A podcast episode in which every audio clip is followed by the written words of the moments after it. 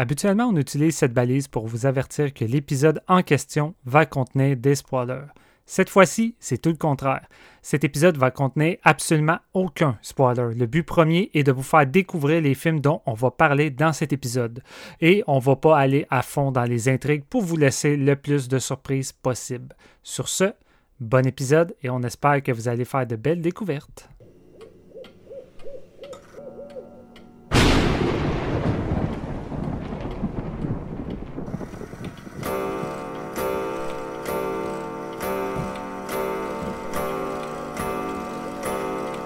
C'est l'heure. Préparez votre maïs soufflé et votre boisson gazeuse, car c'est le moment d'écouter un nouvel épisode de Séance de minuit.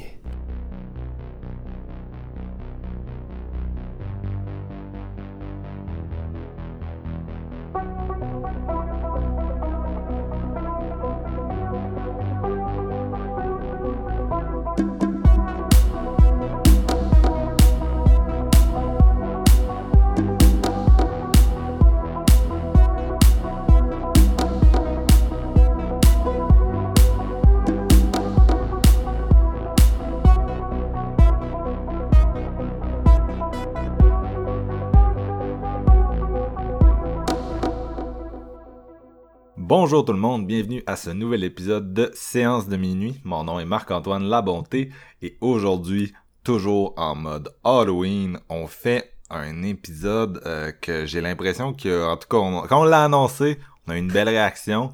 Puis c'était aussi un épisode qui nous amène dans euh, un territoire qu'on a délaissé avec le temps, c'est-à-dire le, territoire des tops. Puis les tops, c'est quelque chose qu'on se fait souvent demander à séance de minuit. Les gars, pourquoi vous avez arrêté les tops? Je pense que c'est quelque chose que les gens aimaient beaucoup. Fait que l'Halloween arrive, c'est le temps de ramener des bons vieux tops.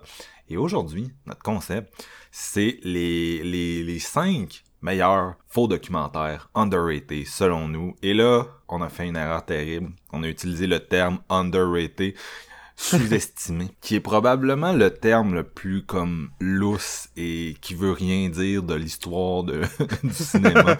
C'est-à-dire que ce qui est sous-estimé pour quelqu'un l'est pas pour un autre. Et ça, c'est de ma faute. Je, je, vais le dire tout de suite. Je vais m'en excuser. Steven avait comme une idée d'épisode où il voulait que on fasse trois films comme on fait souvent, puis tout le monde pousse un fan footage euh, qui considère qu'il a pas été assez vu, tu sais. Puis moi j'étais comme ah non fuck off, on fait un top, on ramène les tops, les gars, on fait un top. Mais là le problème, le problème c'est que c'est c'est quoi un faux documentaire sous-estimé? Et euh, ça c'est une réponse que que je n'ai pas. Euh, mm. Steven, Jean-François, salut les gars. Salut. Salut. C'est quoi c'est quoi un film sous-estimé? Sous-estimé, écoute, euh, je me fie selon le nombre de tops qu'on peut voir par année où des gens font des nouveaux tops sur leur, leur meilleur fan footage ou euh, mock documentary parce que tu as mentionné faux documentaire, mais on a deux genres de, de fan footage. On a des faux documentaires qui sont construits comme un docu et on a le fan footage où tu as l'impression d'avoir trouvé une cassette puis t'écoutes ce qui arrive sur la cassette. C'est pour ça que je veux, veux pas trop appeler ça fan footage parce que c'est vraiment, euh, on, on, en avait parlé avant puis c'est on veut rester dans l'horreur, mais tout ce qui touche au faux documentaire, peu importe le, style, c'était valide, c'était accepté là, tu sais le fan footage qui est vraiment le fameux genre que hey, j'ai trouvé la caméra de quelqu'un qui est mort là, euh, voici ce qu'on ce qu'il y y a dessus, tu sais. Mais les, les films qui utilisent l'esthétique du, du documentaire sont c'est un peu la même famille, là, tu sais. Ouais, exact. Puis, c'est ça. Moi, je me fie un peu à souvent les tops que je voyais, souvent les films qui revenaient. Puis, évidemment, on connaît tous nos grands classiques, euh, qu'on aime ou pas genre, tu sais, Paranormal Activity, Blair Witch Project, ainsi de suite.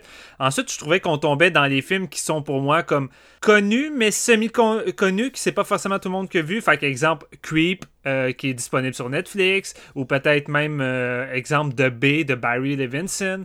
Puis là, je me suis dit sous-estimé, je veux même aller en dessous de ça. Moi, j'ai envie d'aller chercher des films que j'ai vraiment le feeling que j'ai pratiquement jamais vus dans des tops, qui sont pratiquement jamais parlés, puis qui pourtant mériteraient que les gens parlent autant que les grands classiques mentionnés, puis qui devraient justement faire plus partie euh, des, des tops. Puis pour moi, c'est un peu ça ma définition. C'est pas impossible que les films qu'on va nommer vous les avez déjà vus puis que vous les connaissez. C'est ça qui arrive. Je veux dire, c'est pas euh, le twist de l'année, cet épisode-là. Mais on a quand même essayé fort parce que le style de fan footage c'est un genre où que c'est rempli à rebord au point qu'il y en a eu tellement que ça s'est perdu dans une espèce de grosse bin qui s'appelle la bin à Tubi.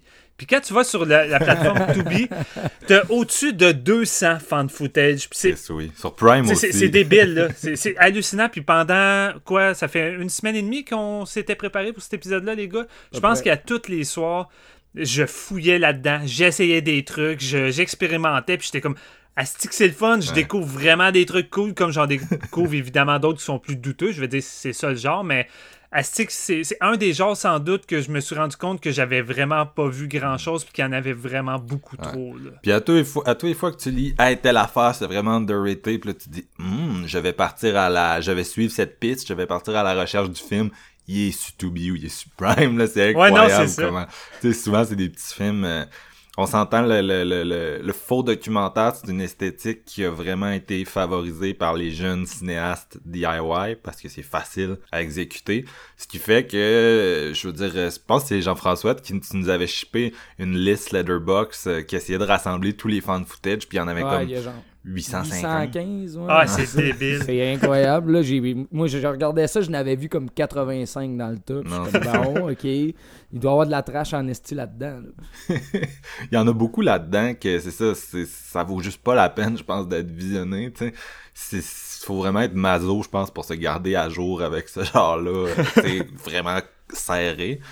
Euh, de l'autre côté, il y a eu aussi beaucoup d'échecs euh, mainstream là, dans le bout où ça sortait au cinéma à tour de bras, les, les, faux documentaires, c'était, pas tout le temps euh, très yab, mais entre les deux, une fois de temps en temps, il y a un, comme un petit succès, mais indépendant, fait que là, il, comme il reste caché parmi les tous les films douteux du même type. ouais, c'est vrai. Jusqu'à ce que graduellement, par le bouche à oreille, là, il réussisse à comme se faire une espèce de mini culte autour de lui on se le cachera pas, c'est quand même un genre qui est pas mal détesté par plusieurs fanatiques du genre. C'est vraiment pas pour tout le monde, puis... Euh, euh, je peux, comprendre qu'on finisse par s'écœurer puis à juste détester le genre quand t'accumules euh, plusieurs visionnements merdiques des plus mauvais fan footage quand t'en essayes. C'est tout à fait comprenable, mais en même temps, moi, étant un, amateur de films minimalistes euh, qui essaie d'en montrer peu puis de se débrouiller avec les moyens du bord, je trouve que le fan footage, c'est peut-être un des,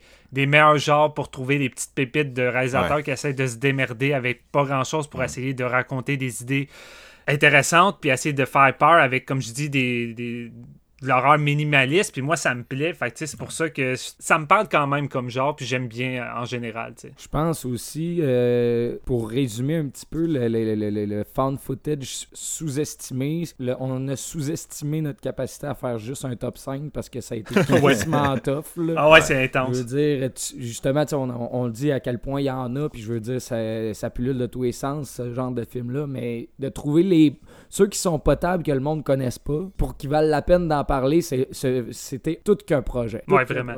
J'ai hâte d'entendre c'est quoi les votes parce que ça va être quand même assez comique cette liste-là. Non, c'est clair. Puis pour revenir à ce que Steven disait, tu sais, des fois j'ai l'impression que dans cette esthétique-là du, du fan footage, tu sais, c'est sûr que le risque c'est de pas être capable, tu sais, de tomber dans un certain cliché du genre parce que c'est ça la réalité, c'est que c'est un genre qui a tellement été exploité un peu comme un slasher à une autre époque, tu sais, à un moment donné, il y a comme des contraintes. Je dirais les contraintes du fan footage sont surtout euh, esthétiques, là, tu sais, il y a des affaires que tu peux pas faire euh, quand ta méthode de mise en scène c'est euh, caméra portée ou caméra de sécurité.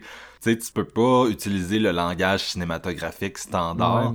Fait que c'est une épée à double tranchant. sais, ça accentue le réalisme, chose qui est intéressante pour un film d'horreur, mais il y a un asti de gros mais parce que tu mets de côté la majorité de ton arsenal cinématographique.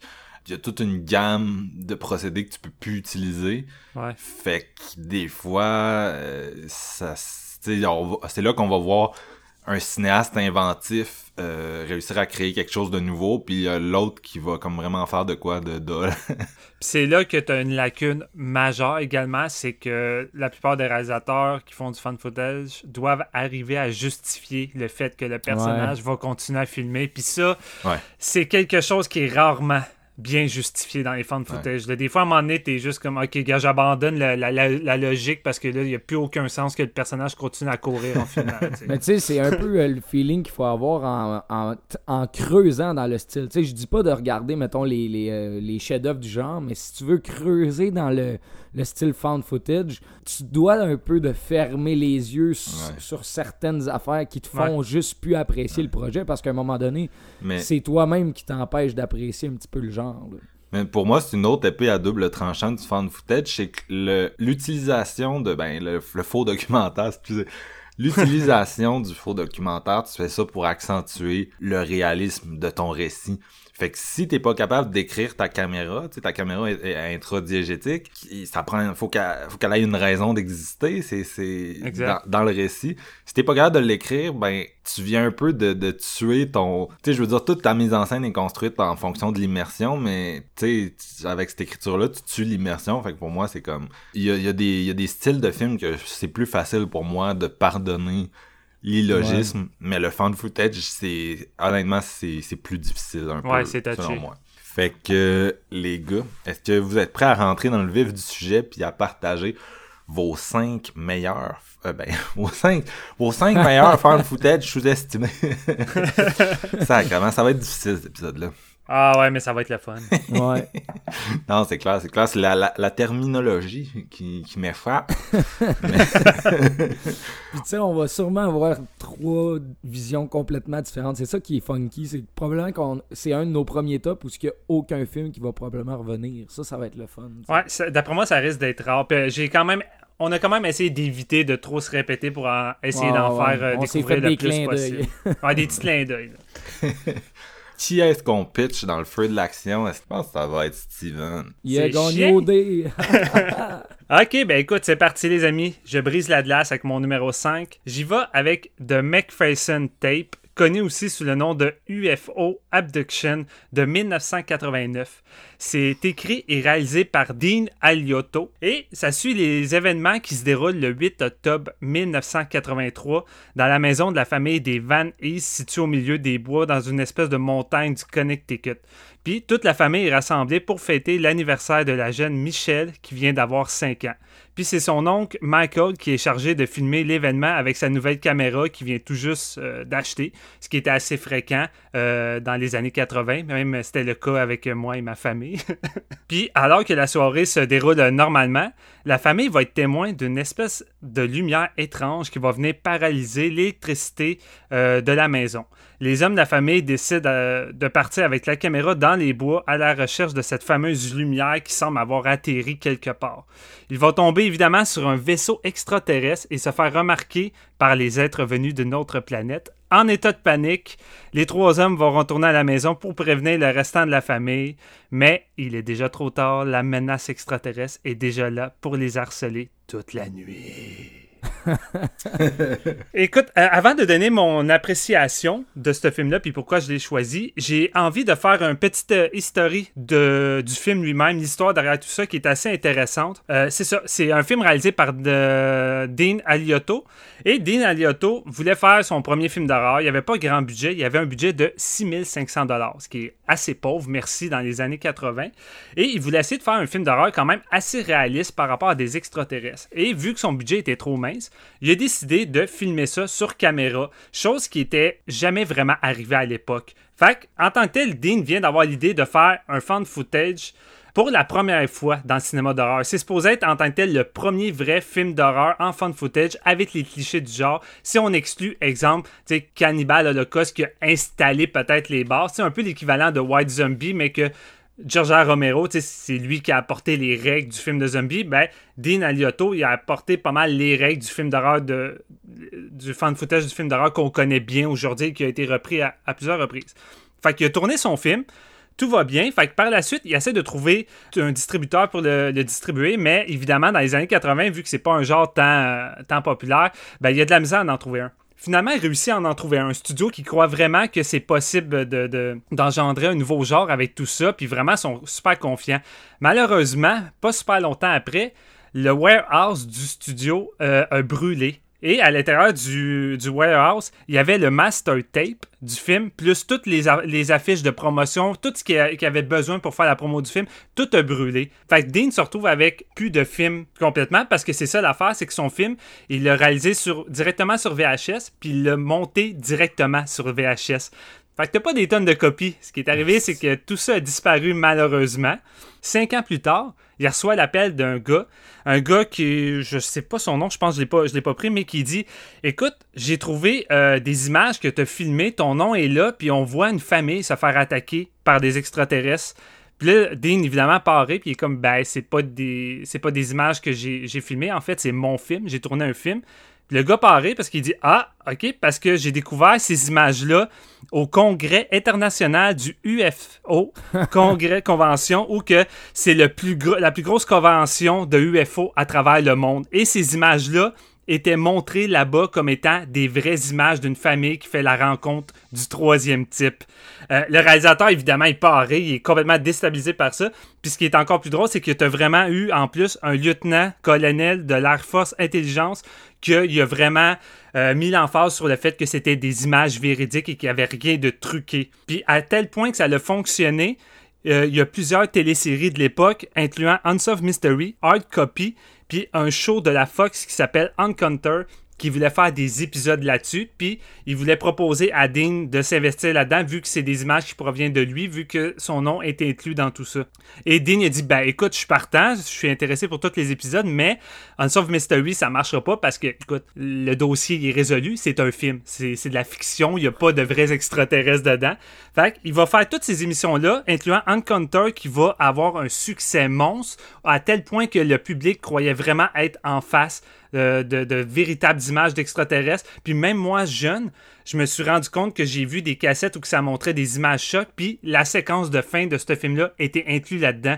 Puis ça m'a popé quand j'ai vu le film. J'étais comme, aïe, j'ai vu ça quand j'étais jeune, puis c'était montré comme si c'était une véritable évasion d'extraterrestres.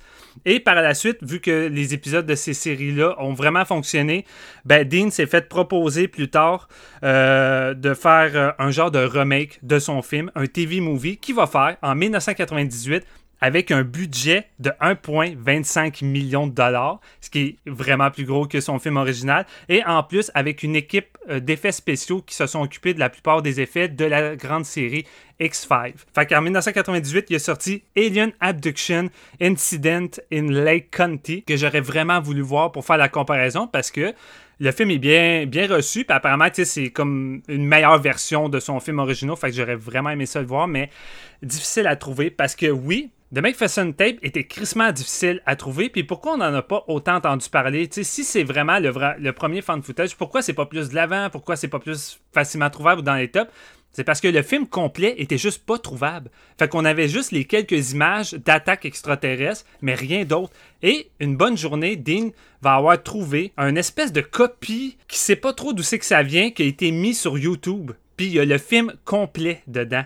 Fait que par la chance, on a eu récemment cette année la compagnie AGFA Bleeding Skull qui vient de ressortir en Blu-ray ce film-là avec un nouveau transfert. Puis, on, on, va se dire, nouveau transfert. C'est pas le genre de film que c'est nécessaire à voir en Blu-ray dans le sens que c'est un fan footage tourné sur une VHS. Fait que, l'effet, euh, l'effet de l'image comme dégueulasse accentue le, le côté réaliste. Fait que c'est pas tant grave. Mais je veux dire, cette année, vous pouvez maintenant vous procurer une pièce de collection quand même importante dans le genre parce que c'est vraiment maintenant considéré comme le premier fan footage. Est-ce que c'est à la hauteur maintenant? Évidemment, depuis toutes ces années-là, on a eu un paquet de fan footage d'extraterrestres, sans compter un des plus efficaces que j'aime le plus, le segment dans VHS 2 de Jason Eisner, où que des jeunes durant un party se font attaquer par des extraterrestres. C'est assez similaire au film de Dean. C'est plus efficace, il y a plus de jumpscares. Le film de McPherson, euh, de Dean, est plus Écoute, ça dure 63 minutes, c'est pas long, t'as pas le temps de t'emmerder, ça commence directement dans le party de famille, puis les choses dégénèrent assez rapidement. Et là où je trouve que ça fonctionne encore bien aujourd'hui, c'est que avec tous les fans de footage de nos jours qui essaient de recréer une, esthétique années 70, années 80 pour faire croire que la cassette date vraiment des années 80, ben tu sais, souvent le rendu est un peu fake. tu vois que ça a été tourné des fois avec une, euh, caméra HD puis essaie de mettre un fil de quoi, mais. Écoutez Survival. Excuse, écoutez Survival Skills puis prenez vos, vos skills de ce gars. Ouais, vraiment, lui, il a fait, euh, il a fait des miracles avec ça. Mais The McFesson Tape, ça a été tourné des années 80. Fait c'est authentique, c'est vraiment réaliste. Puis l'aspect qui m'a vraiment frappé, c'est les 10 premières minutes où tu vois juste la famille fêter leur anniversaire puis tout ça c'est tellement réaliste, leur interaction, la façon qu'ils jouent, euh, la façon qu'ils se parlent. Moi, ça me rappelait mes vieilles cassettes de party de famille plate de ma fête avec euh, toute ma famille qui, qui se chicane, qui se dit des niaiseries. Puis j'étais comme, je comprends pourquoi à l'époque c'était perçu comme de quoi d'authentique parce que l'effet réaliste est vraiment là. Puis tu sais, oui, c'est des acteurs amateurs. Peut-être que dans les séquences plus stagées, avec les extraterrestres, il y a quelques performances qui clashent un petit peu, mais somme toute, le rendu d'immersion en termes de crédibilité puis de minimalisme, moi j'ai vraiment trippé. Tu sais, c'est le genre de film que ça donne une bonne atmosphère, as quand même une bonne tension, puis tu sais, ça dure 63 minutes, fait que tu sais, tu te fous ça dans le temps de l'Halloween. Je trouve que c'est vraiment efficace. Tu sais, oui, c'est un film d'extraterrestres avec euh, des extraterrestres typiques physiquement de l'époque de qu'est-ce que les gens avaient comme vision de qu'est-ce que c'est un extraterrestre, le petit bonhomme vert avec son petit costume, puis c'est vraiment basic, mais la façon que Dean a réussi à rendre le tout, somme toute, assez crédible, puis arriver à faire un fan footage qui va duper le monde comme le fait Blair Witch ou même Paranormal Activity, parce qu'il y a même des gens à l'époque qui croyaient que Paranormal Activity, euh, c'était vrai, il fallait pratiquement tu, tu justifies ça à certaines personnes.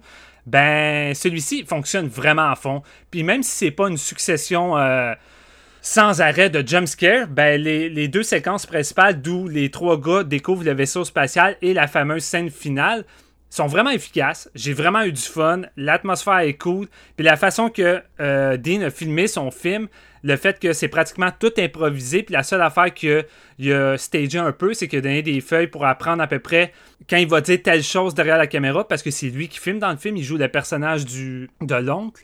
Il dit quand je vais dire ou faire tel geste, ça veut dire que là, il va se passer de quoi avec les extraterrestres. Fait que c'était genre un moment clé pour faire comprendre aux gens que c'est le temps de réagir différemment, mais tout ce qui est discussion et tout ça, c'est laisser place à l'improvisation, et même si des fois ça peut être touché de faire ça, je trouve que ça rajoute un côté naturel. Ça, ça a l'air moins stagé, moins écrit, puis ça fonctionne vraiment bien.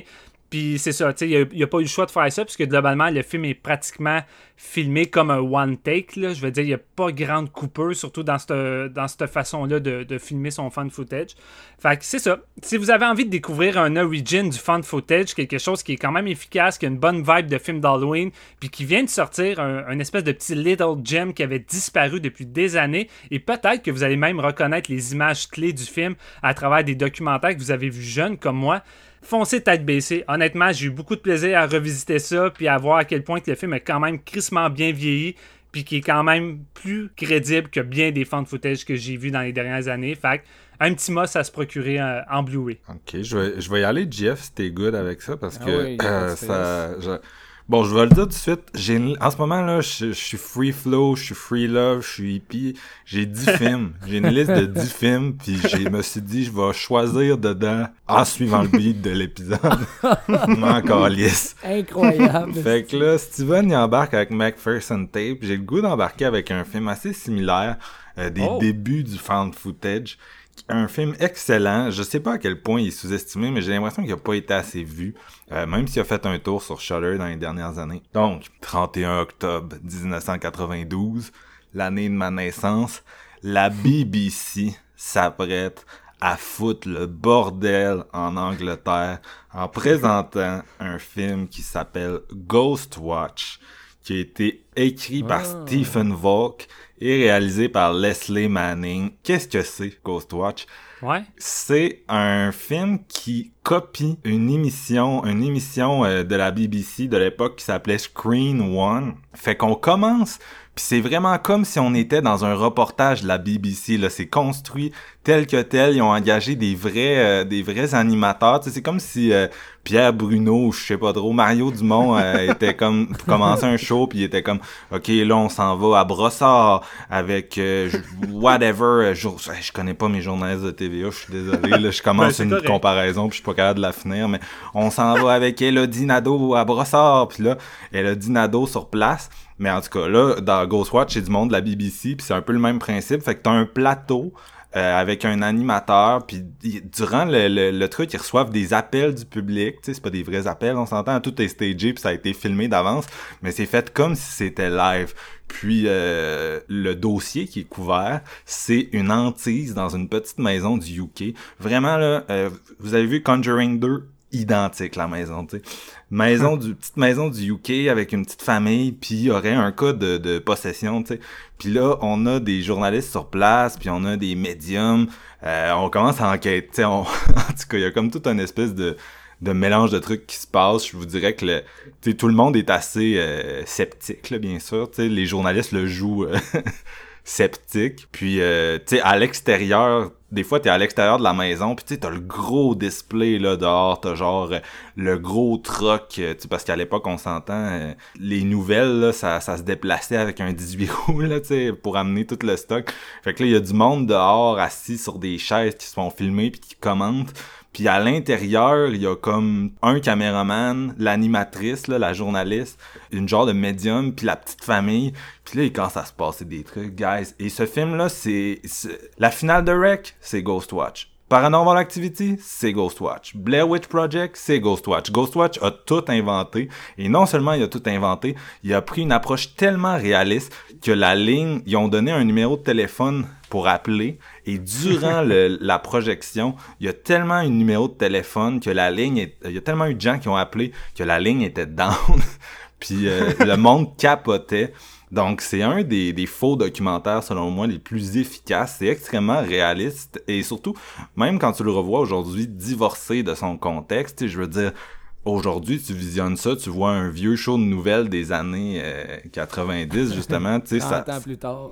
pis tu sais, t'es- tu viens pas du UK, fait que tu sais, y a, a plus cette, cette immersion-là, tu sais. Mais tout ce qui est euh, tout ce qui est élément de, de possession, apparition, trucs inquiétants dans la petite maison, euh, tout ça, c'est c'est extrêmement efficace encore aujourd'hui au niveau de la mise en scène. Puis je vous le jure, tu sais, tu regardes ça puis t'es comme oh my god, tu sais, ce film-là a vraiment tout inventé en termes de de tu sais oui il y en a eu une coupe avant là, des, des faux documentaires puis des fan footage mais c'est un des premiers qui a vraiment été à fond dans on vous montre du surnaturel tu sais puis on agit comme si c'était vrai. Euh, fait que tu sais j'adore Blair Witch là moi c'est un de mes favoris mais je suis Ouais, sûr qu'il avait entendu parler de ce buzz là parce que tu sais si vous voulez un c'est ça si vous voulez un buzz viral euh, qui qui qui essayait vraiment de de- d'amener un espèce de niveau de, de de réalité là que les gens allaient vraiment croire à ce qu'ils voyaient. Parce que tu sais de nos jours on est plus sceptique des médias mais à cette époque-là la télévision tu sais si ça te montrait de quoi surtout dans un contexte d'émission de, de nouvelles d'affaires Ouais, publiques ouais, ouais. les gens y avalaient ça là. Fait que le monde se posait pas de questions. Ils pensaient vraiment que la BBC venait de prouver l'existence des fantômes puis tu sais ça a le, le- le même genre de finale un peu euh, chaotique qu'on voit souvent dans le genre. Euh, fait que le bordel pogne là-dedans. Et euh, bref c'est c'est fucking génial.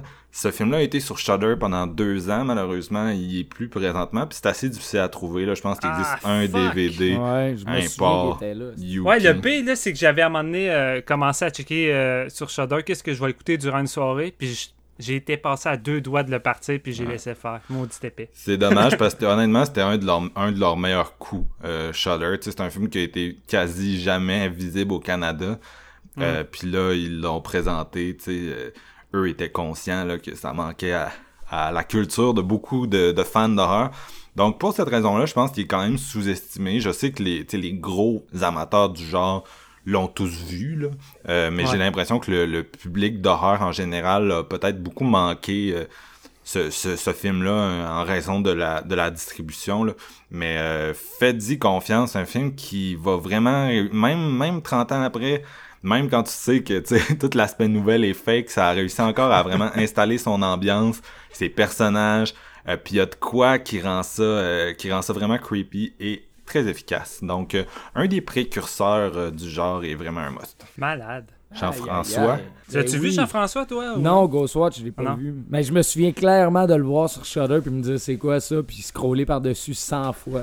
C'est- Ah. Ah, Comme Bon, ben. plein d'astis d'affaires que, c'est ça. Au moins, vous validez mon point que c'est c'est underrated. Ouais, exact. Ouais, parce que, tu sais, je- suis là à dire que j'adore le genre en début d'épisode, puis, tu sais, j'ai pas vu ça, tu sais. Fait ça, ça fait dur. Ouais. c'est surtout, c'est un des plus effrayants. là. Tu sais, C'est euh, vraiment un des plus effrayants. Puis, euh, moi, je, je dis souvent que la Sainte Trinité euh, dans le genre du fan footage d'horreur, c'est Paranormal Activity, Wreck, puis euh, Blair Witch. Mais tu sais, les trois ont pris des éléments de, de celui-là. Là. Puis c'est évident. là. La fin de Wreck avec le personnage qui rentre dans le noir, c'est dans. Là. Fait que- Bref, c'est c'est vraiment un, c'est un, c'est un gros morceau. Puis j'ai l'impression qu'il n'y a peut-être pas la place qu'il devrait avoir euh, quand les gens parlent du genre, puis de son impact, puis des dates importantes. C'est fou pareil, hein? C'est parce que c'est vraiment comme. C'est Blair Witch que tout est vanté, mais en fait, non. C'est lui qui a non. popularisé le genre, Ouais. mais c'est pas lui qui a tout inventé quand tu regardes, admettons, les, les deux films qu'on vient juste de parler. Non, c'est un excellent film, Blair Witch, mais tu sais, il était au bon endroit, au bon moment. euh, Ouais. on peut pas tout y donner le crédit. Non, non, c'est ça. Toi, Jeff, c'est quoi ton, ton premier fan Ben, footage moi, je vais- sous-estimé aujourd'hui? Ouais, je vais clairement avoir de la misère à topper ça avec mon petit film de 2013. euh, Oh. Mais je voulais parler absolument de The Den de Zachary Donahue. euh, Cool. qui que j'avais visionné dans le temps, je pense, avec un VPN sur Netflix américain, mais qui n'a pas été disponible euh, sur Netflix canadien tant que ça. Puis je pense qu'il était pas mal passé un peu dans le beurre aussi dans les tops de 2013, mais il était très très haut dans ma liste des films d'horreur que j'ai vus cette année-là parce que ça me foutu la chienne en esti. Fait que je voulais juste en parler au cas où vous avez slippé euh, au-dessous des yeux.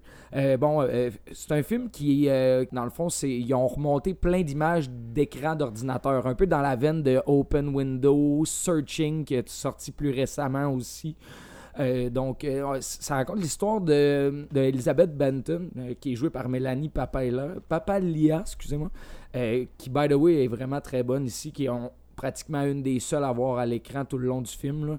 Euh, elle, elle va euh, étudier, mettons, les, euh, euh, les gens sur des, des webcams, un site qui s'appelle Deden, mais qui ressemble vraiment beaucoup à Chat Roulette, dans le fond. Tu Ouais. sais, tu peux tomber sur quelqu'un qui chante, quelqu'un tout nu, quelqu'un qui fait l'hélicoptère avec sa graine. Je veux dire, tu peux tomber sur n'importe qui là-dessus. Ouais. C'est sorti, elle sorti quand Chat Roulette était à son pic. Là. Ouais, exactement. Ouais, ouais, ouais.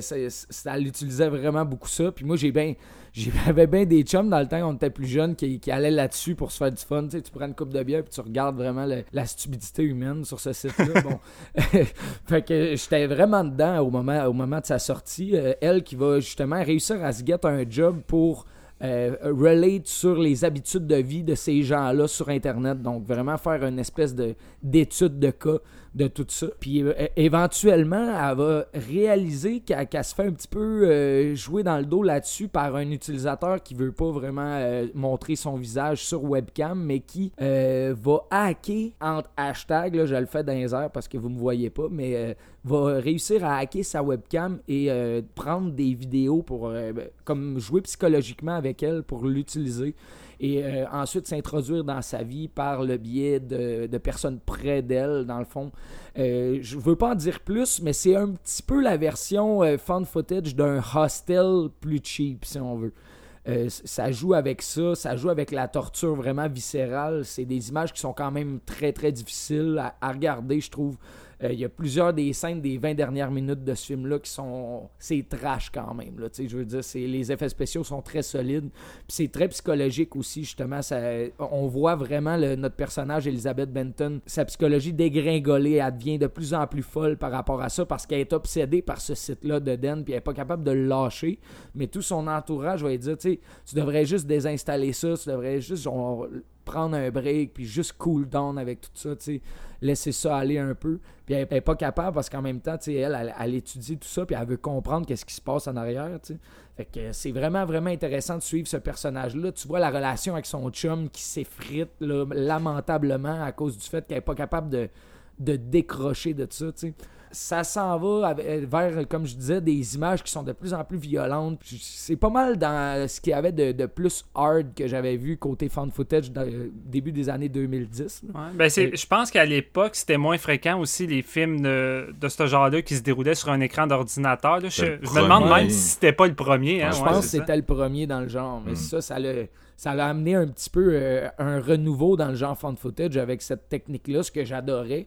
C'est drôle parce que, mettons, je l'avais écouté sur mon ordinateur, puis je trouvais ça vraiment fucking creepy de voir comme plein de webcams, puis voir, des gens comme popper de nulle part en arrière de chez quelqu'un, puis t'es comme, ok, ouais, puis elle, elle peut pas rien faire, t'es sur comme un chat roulette, fait que tu skips, mais si tu tombes sur une une vidéo de quelqu'un qui est en train de se faire juste tabasser à coups de marteau, hein, t'es comme OK, ouais, t'appelles la police, mais là, il y a personne qui peut vraiment retracer. Ils n'ont pas les technologies pour ça, adresse IP, tout ça. Fait que c'est vraiment toute l'espèce de mythologie de l'ordinateur qui a été développé dans The Den. C'est ça sa force, je pense. J'avais bien aimé à l'époque, je l'ai pas revu depuis, là, mais c'est un film qui m'avait vraiment plu par son concept, puis surtout sa sa première heure qui joue très bien le, suspense de notre personnage, notre héroïne se fait de plus en plus watcher. Tu sais. Ouais, exactement. La paranoïa du dark web. Ouais, le dark web, chose que, chose que Unfriend euh, Dark Web réussit pas tant bien à faire, je trouve.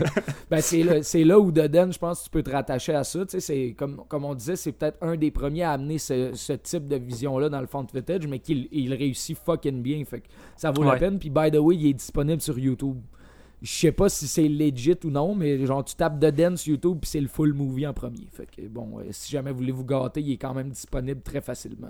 Ok, ben écoutez, ça, ça, ça nous fait une bonne première ronde. Euh, et on revient donc à Steven. Là, j'y vois avec un qui a de la viande, beaucoup de viande à l'entour de l'os. Je vais essayer de faire ça concis le plus possible. Il y, en avait en esti sur ton autre aussi de la ouais, viande, mon gars. Ouais, ouais, je sais. Ben, J'essaie de choisir des trucs qui ont, qui ont pas mal de viande, c'est ça qui est intéressant. Euh, mon quatrième, lui, je, pense sincèrement qu'il est quand même très euh, sous-estimé. Il n'y a, pas grand monde, j'ai l'impression qu'il l'a vu, ça a passé un peu dans le beurre. Ça s'appelle Incident at Loch Ness de 2014. C'est réalisé par Zach Penn, puis c'est scénarisé par Zach Penn et Werner Herzog. Avec Herzog, oh. ouais, ça c'est. Ah hein. C'est un faux documentaire où on va suivre le directeur photo, John Bailey, qui est connu pour avoir travaillé sur Le jour de la marmotte, Mishima le remake de Cat People et plusieurs autres films, qui va tourner un documentaire du nom de Herzog in Wonderland sur le célèbre réalisateur allemand Werner Herzog, qui a entre autres réalisé Fitzcarraldo, un documentaire Grizzly Man, Nosferatu de 79, Bad Lieutenant 2 avec Nicolas Cage et une cinquantaine de films. vraiment, le gars, c'est une légende dans le cinéma allemand. Puis dans le documentaire aussi. C'est un gars qui a fait beaucoup de, documentaires, puis des contributions assez... Euh, tu viens de nommer Grizzly Man, là, ça, c'était un gros morceau, mettons, là, puis il produit The Act of Killing, tu sais, son nom est associé à beaucoup de gros, euh, gros films du genre. Exact. Puis, c'est ça, on va suivre John Bailey qui va suivre Herzog dans sa vie de tous les jours, en retraçant sa mentalité de vie et toute sa carrière.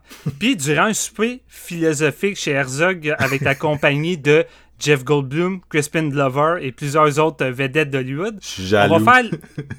je vois clairement. Je veux vraiment aller souper chez Herzog. Excuse, j'arrête pas de te couper, là, mais c'est comme mon rêve, là. Tu sais, des fois, ils disent tu peux souper avec une célébrité avec qui tu restes souper. J'irai souper avec, avec lui, sérieux. clairement. Puis quand t'écoutes ce film-là, t'as encore plus envie, tu sais. Puis durant ce souper-là, ben, Herzog va faire la rencontre de Zach Penn. Puis Zach Penn, mais évidemment, c'est lui qui a réalisé ce film-là, parce que c'est un film très méta. Tout le monde se joue dedans. Puis tu sais, je disais, le directeur photo John Bailey, ben c'est vraiment le directeur photo John Bailey. Puis Zach Penn, ben, il est connu pour être euh, producteur, mais aussi avant tout scénariste. C'est lui qui a écrit X-Men 2, Behind the Line Enemy avec Clive Owen, Electra, puis l'incroyable Hulk. Tu sais, tous des grands classiques. puis c'est lui qui va produire le nouveau documentaire de Herzog qui sera centré sur le monstre du Loch Ness. Bien sûr, Herzog s'intéresse surtout de l'impact du mythe sur la société qui semble recentrer euh, leur propre peur à travers ce mythe-là que le monstre lui-même. Parce que lui, il n'est pas tant intéressé par le monstre parce que, comme les aliens, Herzog ne croit pas du tout à l'existence du monstre ou des extraterrestres, ces choses-là. Il voit ça plus comme une façon aux gens de, de faire sortir leur frayeur à travers ces mythes-là. Donc, avec Zach comme producteur qui balance plein d'argent sur la table, Herzog va partir pour l'Écosse avec son équipe de tournage qui sera fournie par Zach, qui sera également présent durant le tournage. Puis dans l'équipe, parce que je trouve ça important de le mentionner, on va retrouver le directeur photo Gabriel Berenstein, qui a travaillé entre autres sur Blade 2, K2, puis le film SWAT avec Colin Farrell. Le preneur de son Russell William 2, qui a travaillé sur Glory, Dance with the Wolf, puis Drop Zone avec Wesley Snipes Art Department avec David A. Davidson qui a travaillé sur Joyride, Now and Then et Zoolander. Et également euh, pour la caméra et le département d'électrique, Steven Gardner, qui est surtout connu pour des séries genre Downton Abbey puis. C'est ça qui est drôle, c'est que c'est que c'est tout du monde en temps normal que Herzog travaillerait pas. ils ont, tellement rien en commun, Zach puis toute cette équipe-là, avec la façon de tourner de Herzog. Surtout que Herzog, en temps normal, c'est lui qui produit ses films. T'sais, il va pas se faire produire par des, gros studios. C'est quand même assez rare. Puis rendu en Écosse, on va suivre le behind the scene de ce documentaire-là à travers le propre documentaire de John Bailey sur Herzog.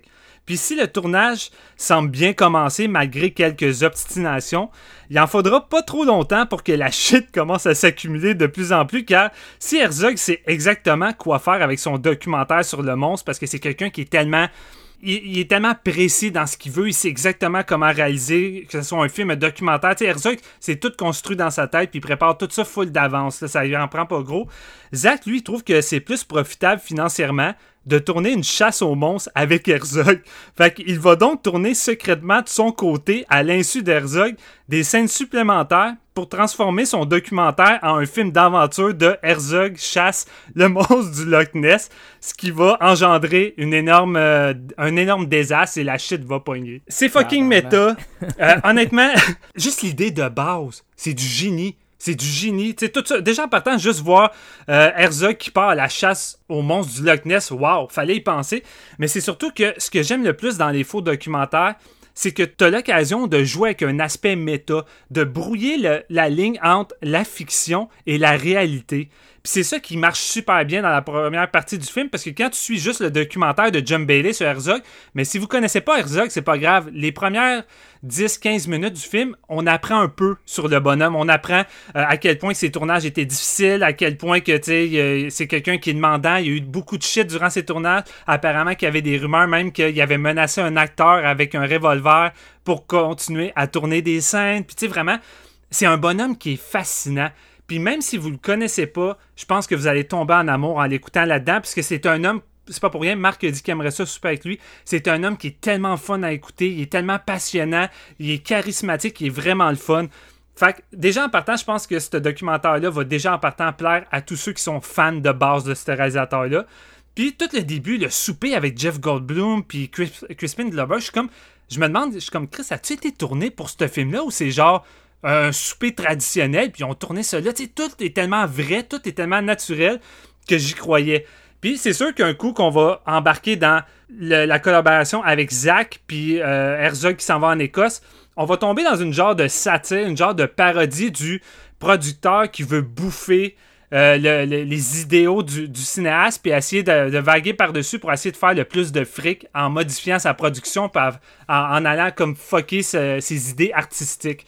Puis là, c'est sûr que J'aurais aimé ça, peut-être ça joue un peu plus la ligne de l'ambiguïté, mais là, ça s'en va vraiment dans la grosse comédie. Fait que je pense que la, frontière, la ligne est plus là, puis tu dis, ok, c'est vraiment juste un, un mockumentary, puis c'est vraiment juste une parodie, mais c'est crissement drôle. C'est crissement drôle de voir Herzog se chicaner exact parce que Zach veut juste faire porter un habit fucking louche d'expédition avec un gros nom derrière l'habit qui dit euh, les expéditeurs du monstre de Loch Ness, puis Herzog il est comme je vais pas porter cette style d'affaire-là ridicule. C'est quoi l'idée? On s'en va pas à une chasse ou quoi que ce soit. Puis, tu sais, ça commence tout avec des petits cossins de même. Tu sais, euh, genre, Zach va faire écrire sur le bateau. Euh, le bateau va se nommer Discovery 4 pour dire que les trois autres bateaux ont été détruits par le monstre du Loch Ness. C'est pour remettre du suspense où il va, engager une vraie playmate euh, du nom de Kitana Baker qui, elle, va se, va charger du sonore pour savoir si le monstre est dans les parages. Mais tu sais, est habillée en bikini avec un bikini avec le drapeau du, des États-Unis. Puis Herzog est juste comme What the fuck? c'est juste voir les réactions d'Herzog dans tout ça, puis de voir le, producteur Zach commencer à foutre le bordel, puis à voir un peu de façon plus parodique comment ça avait de l'air sur les vrais tournages de ce gars-là, comment la shit pognait dans tout ça.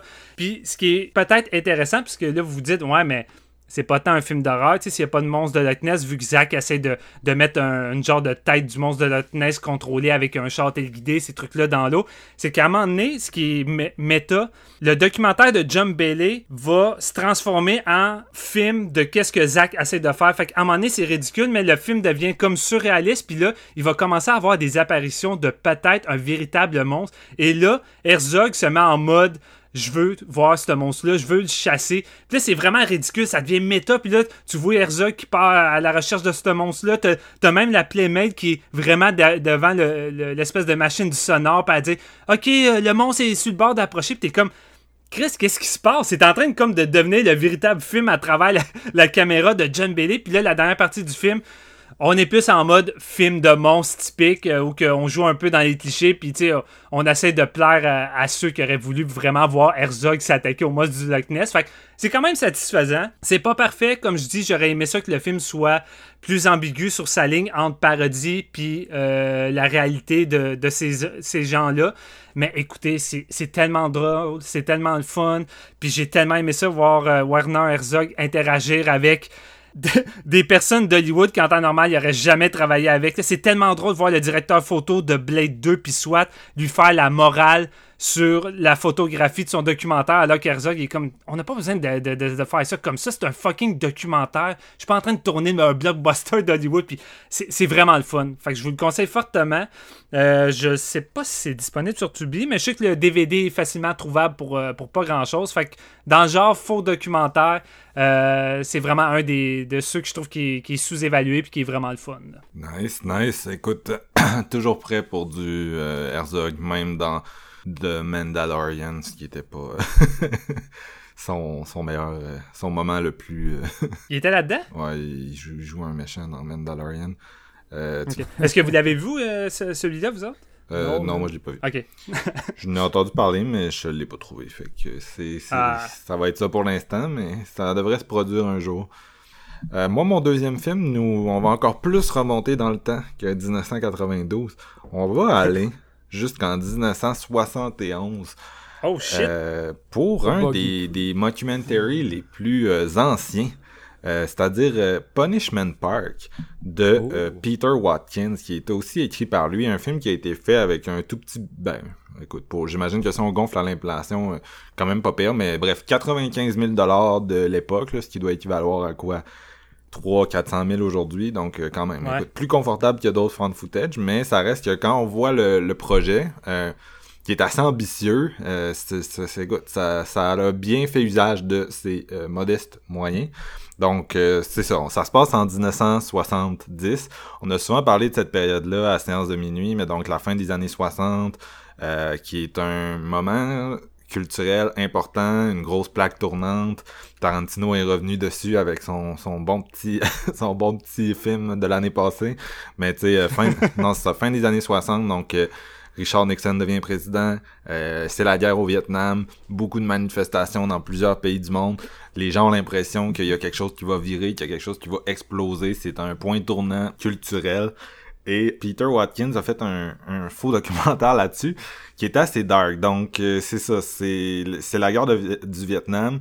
Euh, le président Nixon, il, il, il y a beaucoup de, de, de, de manifestations de hippies contre lui, fait qu'il décide de déclarer l'état d'urgence.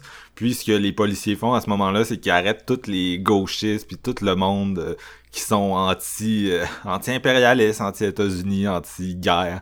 Puis euh, ce qu'ils ce proposent aux gens qui sont arrêtés, c'est soit vous faites de la prison, je sais pas, 10, 15, 20 ans selon vos infractions, soit vous passez trois jours au Punishment Park. Ça, en gros, c'est qu'il les crisse dans le désert, puis il faut qu'ils courent jusqu'à un drapeau qui est à trois jours de marche, puis la police les traque avec des guns. fait qu'on est dans un film de, on est dans un film de chasse à l'homme et euh, la raison pour laquelle c'est un faux documentaire, c'est que euh, il y a euh, une gang de gens qui font un documentaire là-dessus pour CNN, donc qui vont suivre les policiers et les hippies dans cette traque du désert. On a également, on a comme des, on revient dans le passé de temps en temps où on nous montre leur procès, toujours filmé de façon faux documentaire, comme si on était dans dans la cour, là, mais bref, euh, euh, comme une espèce de juge crissement biaisé là, qui va confronter nos divers euh, protagonistes. C'est un film qui est très, très, très politique. Ouais. On a beaucoup... Tu sais, les personnages sont sont vont être très revendicateurs de différentes de différentes causes là on a vraiment tous les types de personnes qui vont se côtoyer là-dedans. Euh, les femmes féministes, les, les hommes qui sont euh, objectateurs de conscience, tu sais.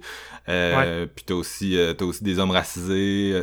Fait que tu t'as vraiment, t'as vraiment tous les discours de la gauche qui se croisent, puis qui se fait confronter à une espèce de discours étatique hyper violent puis intense dans des scènes de, les scènes de, de procès, tu sais, c'est, on s'entend, c'est plus fait comme si on était dans une dictature, mais niveau euh, mise en scène, interprétation, c'est vraiment très très solide et intense. Puis quand on se retrouve dans le désert, ben c'est ça, tu sais, c'est vraiment, c'est une réflexion sur euh, c'est beaucoup une réflexion politique sur l'usage de la violence par euh, la police, puis tu vois les différents policiers justifiés de ce qu'ils font, mais tu sais, ça devient de plus en plus amoral et injustifiable puis à l'inverse tu vois les euh, les différents personnages qui s'enfuient dans le désert réfléchir un peu qu'est-ce qu'on devrait faire qu'est-ce qu'on devrait pas faire dans cette situation là fait que c'est un tu sais ça utilise le, le, langage du faux documentaire puis c'est très violent, c'est très intense. En même temps, ça reste un film qui est... Euh... Tu sais, mettons que c'est loadé, là. Puis tu sais, c'est le genre de film que... T'aurais le goût de montrer ça à quelqu'un de 17 ans. Je sais pas pourquoi, mais tu sais, c'est...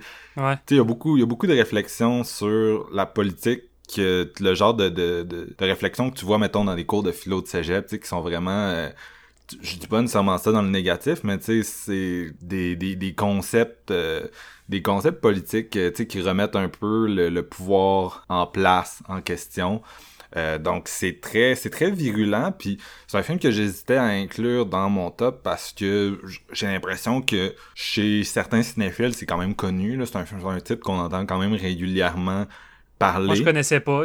En même temps, c'est ça, j'ai quand même le feeling que les gens gagneraient à le voir un peu plus. C'est drôle, 2020, c'est vraiment une année de films de chasse à l'homme. J'arrête pas d'en mhm. voir. Il y en a eu plusieurs qui sont sortis. Euh, on a fait des épisodes sur Dion jusqu'au déclin. Il y a eu euh, Bakuro, euh, le film brésilien qu'on n'a pas parlé encore, je pense, mais qui est vraiment solide. dispose sur Criterion Channel, celui-là, si ça vous intéresse. Puis c'est ça, donc on revient dans le passé avec ce film-là, dont l'esthétique a encore là été vraiment réemployée. Là, on a revu on a revu ce que ce film-là essayait de faire assez souvent depuis, mais ça a, ça a rarement été aussi radical puis aussi intense que dans celui-ci, tu sais, puis c'est je veux dire à l'époque le côté méta qui était amené par le faux documentaire, c'était quelque chose qu'on voyait, je pense, en tout cas moins souvent poussé à cette à cette limite-là, puis ça a vraiment accentué son son efficacité. Donc c'est un peu, c'est un des grands-parents du genre. C'est, vraiment ça. Tu disais, tu disais que on voyait, mettons, le point de vue des policiers qui justifiaient leur chasse, puis de l'autre point de vue, on voyait les, gens qui s'enfuient, essayer de trouver un moyen de survivre. C'est-tu parce que durant ce moment-là, tu as un caméraman qui suit les policiers, puis un autre qui suit les, les gens qui sauvent? C'est ça. Dans le fond, t'as, as, deux équipes. Ils se présentent même au début. Là, t'as comme deux réalisateurs, puis il y en a un qui, ça, qui suit les, les, les hippies là, qui s'enfuient. Puis l'autre, il est avec les policiers. Puis là, les policiers, ils, deviennent de plus en plus batshit, là, au fur et à mesure que ça s'en va. Mais en même temps, tu sais, ils deviennent batshit, mais tu sais, on verse jamais dans la caricature. Euh, c'est ça qui est le plus effrayant. Puis c'est tellement d'actualité, tu sais, avec tout ce qu'on a vu la, la police faire en 2020. C'est un film qui est effrayant, tellement c'est d'actualité. Mm. Avec les policiers qui excusent leur violence par X puis Y raison. Puis tu sais, t'es écoutes parler, puis t'as l'impression d'être retourner sur euh, les, les fans de Trump, là, pis là, tu dis sacrément, ça a 50 ans cette année, puis y a aucune hostie de, de différence sur le mindset de la police. Fait que tu sors de là, puis tu te dis « All cops are bastards », puis euh, écoute, ça, ça nous sort de bons rappels, là, puis c'est, c'est quelque chose qui est très...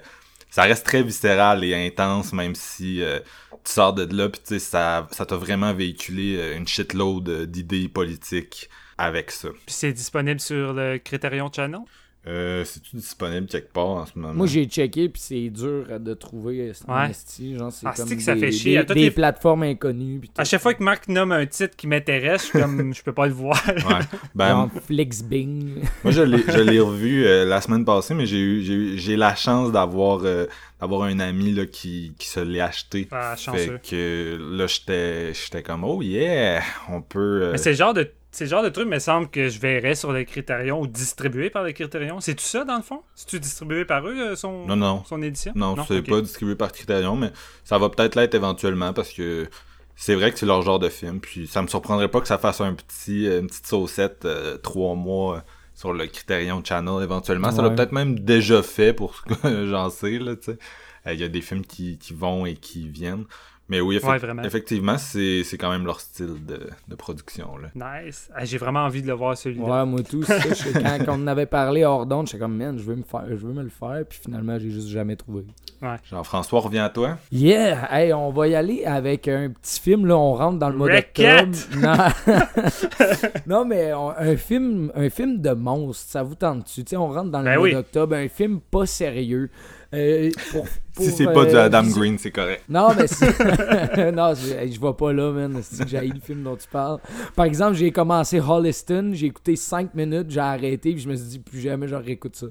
mais bon, c'est... Mais le pire, le pire, c'est que Liston, euh, là, là, on dérape, là, mais avant, avant de, de- de connaître Adam Green comme il est aujourd'hui, puis que je suis juste tanné du gars, quand t'écoutais ça dans l'époque où t'aimais Adam Green, c'était quand même fun, tu sais, comme petite sitcom. Là, il y avait, Ouais. tu sais, j'avais du plaisir à suivre, mais maintenant, vu qu'il joue lui-même dedans, je suis plus capable, parce que je suis juste plus capable du gars qui a tellement la tête enflée, ça m'énerve. Là, vous dérapez trop, les enfants, là, Jeff. Ouais, ok, ok, on arrête. C'est quoi ton film non, de monstre. Jeff? Mon film de monstre, c'est The Monster Project. J'ai écouté ben, Ah, euh, ouais? plusieurs, ouais, j'ai écouté plusieurs listes, euh, mettons euh, des, des gars YouTube qui aiment bien les fan footage, qui font des listes de, de films comme méconnus, puis je voulais en trouver de, de ceux que j'avais pas vus. tu sais. Il Ouais. y en a qui reviennent, puis bon, Monster Project c'est revenu quelques fois, puis je suis allé voir, puis il est noté vraiment ordinaire. Fait que là, je me suis dit, ben gars, je vais aller le voir, pour me faire ma propre idée. Et je comprends pourquoi il est noté ordinaire. Par contre, c'est vraiment divertissant. Puis comme je vous dis, on rentre dans le mois de l'Halloween, une bonne petite flic avec des bons effets spéciaux. C'est vraiment cool. C'est l'histoire de deux jeunes cinéastes, euh, ben, aspirants cinéastes, si on veut, qui euh, veulent faire un genre de found footage style documentaire sur les monstres de la vraie vie. Fait qu'ils vont faire un call-out sur les internets pour euh, trouver des vrais monstres. Des, des individus qui se catégorisent comme étant des vrais monstres. Et ils vont les prendre en entrevue dans une vieille maison désaffectée le soir d'une pleine lune, un éclipse. Puis ils vont les amener là-bas les trois. Bon, ils vont avoir un loup-garou, un vampire, puis un démon. Fait que, tu sais, c'est quand même... euh, bon, Le speech est- hot, là, tu sais. Ouais, c'est classique, mais c'est vraiment hot. Tu dis, bon, ok, ils reçoivent euh, des, des monstres. tu sais, Ça, ça rappelle un peu quasiment le, le Universal Classic Monsters, si on veut. Ou même euh, What We Do in the Shadow, parce que tu sais, le gars qui fait le documentaire, il, il est comme pas certain que c'est des vrais vampires, mais tu sais, c'est des vrais vampires. Ouais, non, exactement. Ben, ça, ça, ça me rappelait aussi euh, un film que je nommerai pas parce que j'oublie le nom puis je vais passer à autre chose. Euh, non, mais ça, j'en avais un en tête avec de vampires, mais qui était vraiment moins bon parce que ça, ça copie What We Do in the Shadows puis c'est pas très bon. Euh, bon, fait que c'est ça. Notre équipe, on se consiste à deux jeunes, dont un qui, euh, se remet d'une euh, d'addiction aux drogues dures, dans le fond. Il est un petit peu paranoïaque, puis est un peu déconnecté de la réalité. Donc, il va vraiment tenir à cœur à ce projet-là, mais au fil du temps, il va comme se rendre compte avec sa paranoïa qu'il est pas vraiment fou, puis que les monstres sont réels. Ils vont vraiment avoir une entrevue chacun dans cette vieille maison-là, puis c'est quand même vraiment creepy. Ça rappelle un peu euh, euh, l'imagerie de Grave Encounters, si vous avez vu. Je pense pas qu'on va le nommer aujourd'hui, parce qu'il est quand même relativement connu, je pense. Ouais. Mais Ouais. les espèces de, de, de fantômes où euh, les, euh, les visages des- comme se distordent et apparaissent avec des grands bouches, des yeux noirs et tout ça. Le ça classique vraiment- de l'époque. Ouais, c'est un- ben, c'est ça, c'est Grave Encounter, c'était quoi? C'est 2012. On- Ouais. Monster Project, on est en 2017. Victor Mathieu qui a rien fait d'autre, qui a de l'air d'avoir fait juste des mauvais films selon les reviews de ces trucs. Euh, écoute, c'est fait avec un maigre budget, mais vraiment beaucoup d'amour selon moi, avec une équipe d'acteurs qui sont vraiment pas très bons en plus.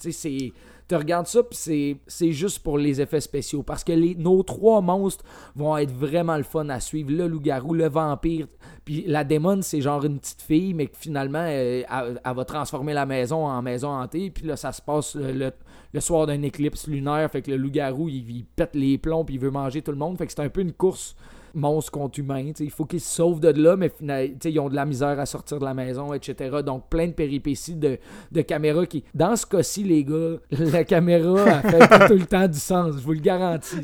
Mais bon, je suis un petit peu plus indulgent par rapport à ça. J'avais le goût vraiment d'un film de, de monstre comme sombre avec des faces qui me font peur. vraiment juste un film popcorn que Ouais, tu mets ton cerveau à off puis tu t'amuses. 100% Steven, t'as trouvé. Puis c'était le genre de, de fan footage que probablement que 75% des gens vont trouver que c'est vraiment mauvais. mais si tu le prends pour ce que c'est. Tu le vends mal, là. je le vends mal, non, mais je le vends avec beaucoup d'amour parce que je suis un des seuls qui le avec les deux, trois personnes qui l'ont mis dans leur liste sur Internet. Ça, là, c'est du sous-estimé pour vrai. Là. respect, ouais. sais. Ben, on, parle de films sous-estimés. Je suis en train de le défendre, même si 80% de la planète dit que c'est de la trash. On s'entend, ça vaut la peine d'être regardé parce qu'on rentre dans un mois où c'est les films d'horreur douteux. Quand t'en as vu 2000 dans ta vie, des films d'horreur, les films d'horreur douteux comme ça, qui valent la peine d'être venus pour des bons effets spéciaux de monstres, ça vaut la peine. sais. Fait qu'on est là avec pogné avec trois personnages qui capotent bien raide, qui ont de la misère à filmer parce qu'ils courent d'un bord puis de l'autre, puis il y a des crises de monstres qui le courent après dans les corners de la maison, qui rappellent un peu Hell House LLC dans le fond. Euh, le loup-garou qui, qui est fucking menaçant, la petite démon qui elle se transforme en monstre, puis tout. C'est incroyable côté effets spéciaux. Tout le reste, laisse peut-être à désirer, mais genre fermez votre cerveau puis laissez-vous aller un petit heure et demie vraiment le fun. J'ai passé proche euh, de, le visionner parce que pour ceux qui sont intéressés, c'est disponible sur Prime Video et Tubi. Ouais. Euh, c'est ça, j'ai passé proche de l'écouter, mais j'ai manqué de temps parce que j'avais plein d'autres trucs à écouter également. Fait que... ah non, ça, moi j'ai pigé, mettons, dans le bocal, puis lui il est ressorti, j'ai dit, ah, je vais me le faire. Finalement, il se retrouve dans mon top. Pourquoi? Parce que je pense que c'est sous-estimé. Contrairement à bien d'autres titres dans mon, dans mon top qui réussissent pas à remplir ça. Des fois, on a besoin d'un petit euh, Hell House euh, LLC, là, tu sais. Ouais. Un fan de footage basic bien fait, là. Ouais, exactement. C'est le fun, c'est le fun. Cet été, il y a eu Host, là, qui a fait un gros buzz. Euh, ouais. Euh, Shudder, là, euh, du point de vue d'un ordinateur comme ton de, de Den. Tu sais, ça réinvente rien, mais c'était, c'était, ça en faisait suffisamment. Puis ça se passait en, période de confinement euh, via Zoom. Ça en faisait suffisamment pour devenir un petit boss de l'été. Ben, c'est ça, tu sais, c'est, comme un best-of de tout ce qu'il y a de meilleur dans le fan footage condensé en 50 minutes. Fait tu sais, quand tu fais de quoi qui sort pas de, du lot, si tu fais de quoi d'efficace, ça va compenser ça. Puis c'est ça que Os fait. T'sais. Monsieur Steven, t'as-tu encore de la viande? Ouais, ben là, lui, je, je vais moins m'éterniser, c'est plus simpliste, là.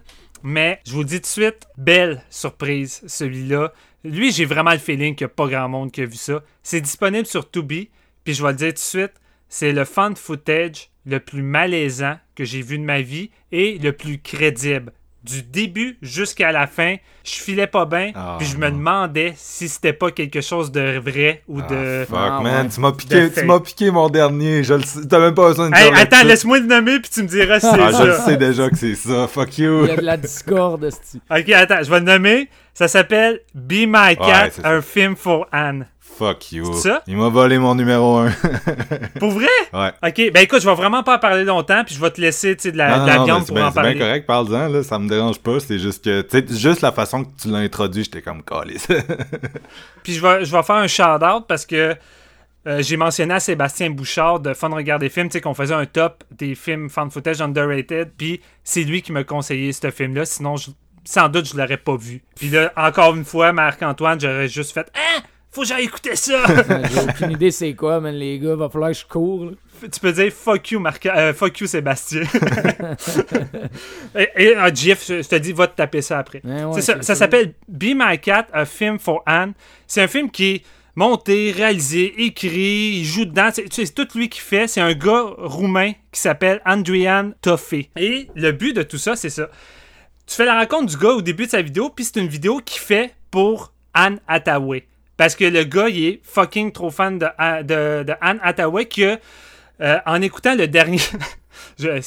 Au début, c'est drôle, mais ça ne l'est plus après. Après avoir écouté le troisième volet de Christopher Nolan, de Dark Knight Rise, euh, quand il a vu Anne Hathaway jouer Catwoman, il s'est dit c'est elle qui doit jouer dans mon film Be My Cat. Parce que son film Be My Cat, tu sais pas trop c'est quoi, mais tu sais que c'est un film qui va avoir en lien les chats parce qu'il aime tellement les chats, parce que les chats c'est cute, c'est sweet. C'est pas mal son argument.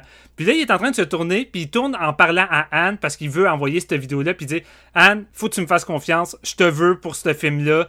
Euh, tu es la meilleure actrice que, que j'ai jamais vue de, ma vie. Puis vraiment, la façon qu'il parle, tu sens que le gars, il est juste pas là. là on dirait un enfant avec une genre de déficience. Puis c'est... au début, t'es comme OK. Puis là, il monte sa maison qui est trash. Puis il dit c'est là qu'on va tourner ici. Puis regarde mon, mon, grenier, tout ça.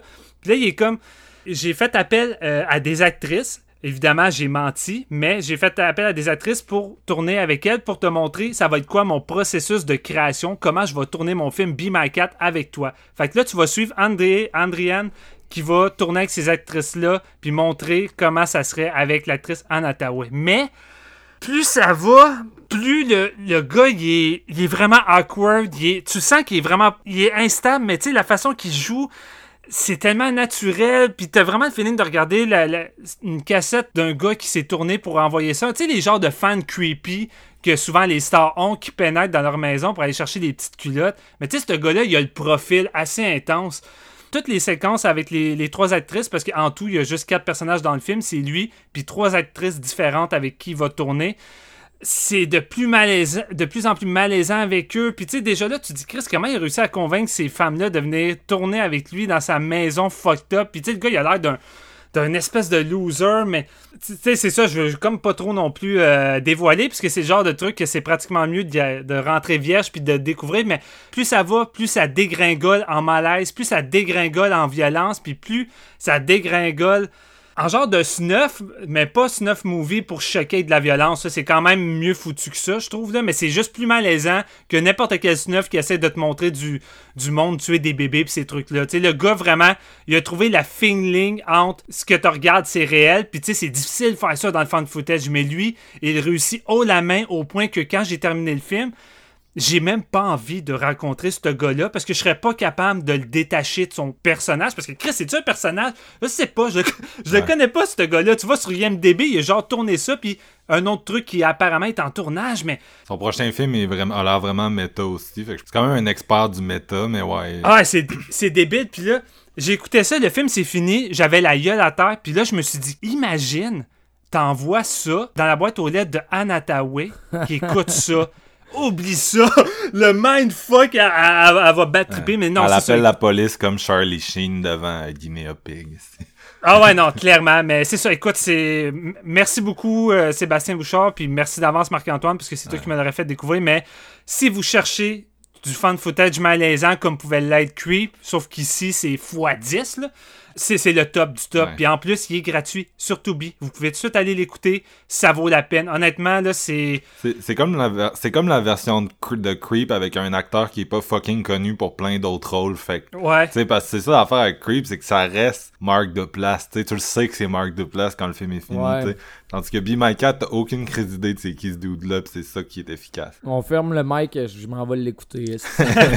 non, mais c'est ça, c'est parce que t'écoutes, ton Creep avec Marc Duplass, ces monologues sont écœurants, mais tu sais, c'est des, c'est des monologues de, de films un peu. C'est comme si Leonardo DiCaprio faisait ça, tu sais, pourrais... c'est Leonardo DiCaprio avant d'être le personnage, là, désolé. Ouais, ouais, ouais. Andréane Toffé, tu sais, t'as des lapsus là-dedans, t'as des moments où il fait juste comme se répéter puis marcher dans la rue, puis il est comme Oh, Han, I, love you so much. Puis là, t'es juste comme. En tout cas, c'est, c'est, dingue, c'est dingue. Je vais en parler tout de suite parce que j'ai dit que j'avais 10 films, fait que fuck off, là. Si tu veux en a parler, je vais en prendre un autre, mais je vais quand même parler. Oh, malade, oui, bonne idée, bonne idée. Je vais parler quand même de Be My Cat maintenant. Euh, donc c'est ça, moi je l'avais pris comme numéro un, j'ai été excessivement impressionné. Il y a des gens qui disent que le fan footage c'est un peu c'est un peu mort parce que justement euh, on, on retrouvera jamais l'effet d'un Blair Witch où on, a, on, on flouait un peu la réalité et la fiction, mais c'est ça que Be My Cat réussit à faire. C'est le, le fan footage le plus efficace depuis The Blair Witch Project parce que c'est le, fan footage le plus crédible depuis The Blair Witch Project. C'est euh, c'est ça, c'est du fan footage post-moderne qui trouve l'endroit pour euh, brouiller la, la, la, la, réalité, la fiction. Si tu veux, on en a bien parlé, mais tu sais, tu sais plus où l'acteur arrête puis le la, la, la personne qui a fait ce film là commence c'est comme pas clair. Puis tu sais le plus creepy c'est le fait que il utilise le fan footage comme un, ben, le fan footage, il utilise le faux, il utilise le fait qu'il est en train de faire un film comme un élément d'horreur, tu sais, il, il, amène les actrices chez lui, puis là, à un moment donné, la, la fille, elle se met à crier parce qu'elle réalise, tu sais, ses, ses intentions, puis là, il dit, ah, mais tu sais, c'est parce que tout le monde le sait qu'on tourne un film, là, personne va penser que c'est vrai. Puis là, il commence à la choquer en regardant la caméra, puis là, à un moment donné, t'as comme un malaise, puis tu fais comme, Chris, Chris, est-ce qu'il est vraiment en train de tuer quelqu'un, tu sais, puis en tout cas, c'est, c'est, c'est, euh, c'est, c'est ça, le, le, gars, il a vraiment trouvé la, il a vraiment trouvé la ligne sur laquelle jouer, euh, qui est la ligne parfaite du fan footage, parce que c'est ça qu'on veut, c'est du réalisme, c'est de la crédibilité, il l'a trouvé. Mais en dehors de ça, c'est aussi une comédie noire extrêmement efficace, en dehors des, je te dirais que moi, le, le défaut du film, c'est les meurtres de femmes à la Auguste Underground. C'est de quoi qu'on voit dans le fun footage depuis 25 ans, puis c'est pas nécessairement l'élément le plus intéressant du film, mais euh, l'espèce de comédie... tant là-dessus, pareil, c'est pas si pire. Mais tu sais, l'espèce de comédie noire de wannabe réalisateur, le gars est tellement bon dans ce rôle-là, c'est ça, tu sais, on on, on, c'est comme je disais, on, on le divorce pas du personnage, surtout qu'on n'a pas d'a priori avec lui. Tu sais, il sonne vraiment comme une espèce de cégepien has-been fucked up qui vit encore incel, qui vit encore chez sa mère à 35 ans, tu sais. Je sais pas trop, mais c'est c'est ça, c'est c'est un c'est un creep, euh, c'est un creep professionnel, un des solides personnages que j'ai vu dans un film d'horreur des dernières années. Puis euh, ça va vous ça va vous foutre la chienne, cette crise de film-là. Qui évite quand même les clichés. Moi, honnêtement, sa finale va, va pas forcément aussi que j'aurais pensé qu'il va. Puis j'ai trouvé ça original, sérieusement. J'ai trouvé ça vraiment hot. Non, c'est ça, c'est ça. C'est bien écrit. Euh, les, les, différentes, euh, les différentes confrontations avec ces actrices. Puis c'est ça, moi aujourd'hui j'avais comme deux listes, puis je savais pas laquelle j'allais prendre, mais tu sais, il y a, y a, plusieurs fan footage post-modernes que j'avais mis un peu dans mes dans ma liste, c'est-à-dire des fan footage qui essaient un peu de challenger le genre en ajoutant, tu sais, en, en, en, essayant de brouiller un peu ses limites de différentes façons. Il y en a qui vont mettre un film dans un film, il y en a qui vont, ils vont tous essayer des, des trucs pour rendre ça un peu plus, euh, pour dynamiser le genre, puis aussi lui ajouter un, certain élément de crédibilité en jouant avec le la méta-textualité qu'on toutes les fan footage jouent avec le, le côté méta, tu sais. Mais euh, Be My Cat, c'est celui qui, qui va le plus loin depuis mm. euh, la bonne vieille époque là, de, de, de des films qu'on faisait semblant que ça, ça jouait à BBC ou bien que c'était vraiment du monde qui s'était perdu dans le bois. Là, c'est ça, c'est ça que je trouve le plus intéressant, tu sais, dans des faux documentaires ou des fans de footage, c'est vraiment d'arriver à brouiller les pistes puis à jamais te faire douter que c'est joué, stagé ou quoi que ce soit. Puis c'est difficile, c'est difficile. C'est ça, là, je trouvais que à l'époque d'Internet où toutes les images sont scrutées, j'avais l'impression qu'on pouvait plus faire Blair Witch Project. C'est de quoi que j'ai souvent pensé puis que j'ai souvent dit. Mais j'ai vraiment changé d'idée dans la dernière semaine avec deux, trois projets qui ont essayé fort, là. Tu sais, qui ont essayé fort de, de profiter, en fait, de, de 4chan, de Twitter puis de tout ça pour créer des, des fan footage creepy de l'ère du numérique. Puis c'est là que, tu sais, c'est des cinéastes que je respecte qui ont vraiment c'est une intelligence du concept là, avancée, mettons. Là. Fait que good job, good job à tout le monde. Et euh, trouvez Be My Cat sur Tubi, vous allez pas le regretter. Là, à moins que ah, vous soyez vraiment. Vous aimiez vraiment pas les trucs de, de, de, torture de personnages féminins, là. Malheureusement, ça verse quand même là-dedans, là, donc euh, moi je vais y aller avec mon troisième film dans ce cas-là. Euh, je vais en prendre un que j'étais pas sûr d'ajouter. Euh, une vraiment bonne surprise. C'est le genre de film que tu regardes pis tu te dis pourquoi j'ai pas vu ça il y a 15 ans? Encore un, un, film old school. Moi, j'ai pas encore pénétré dans le 21e siècle avec mon top. C'est Drop Dead Gorgeous de 1999 film de Michael Patrick euh, Jan euh, qui a été écrit par euh, Lona Williams qui est c'est que les deux c'est pas du monde qui ont vraiment fait autre chose à ma connaissance. Lona Williams est crédité sur Scott's Guide to the Zombie Apocalypse comme scénariste puis Shark Tale.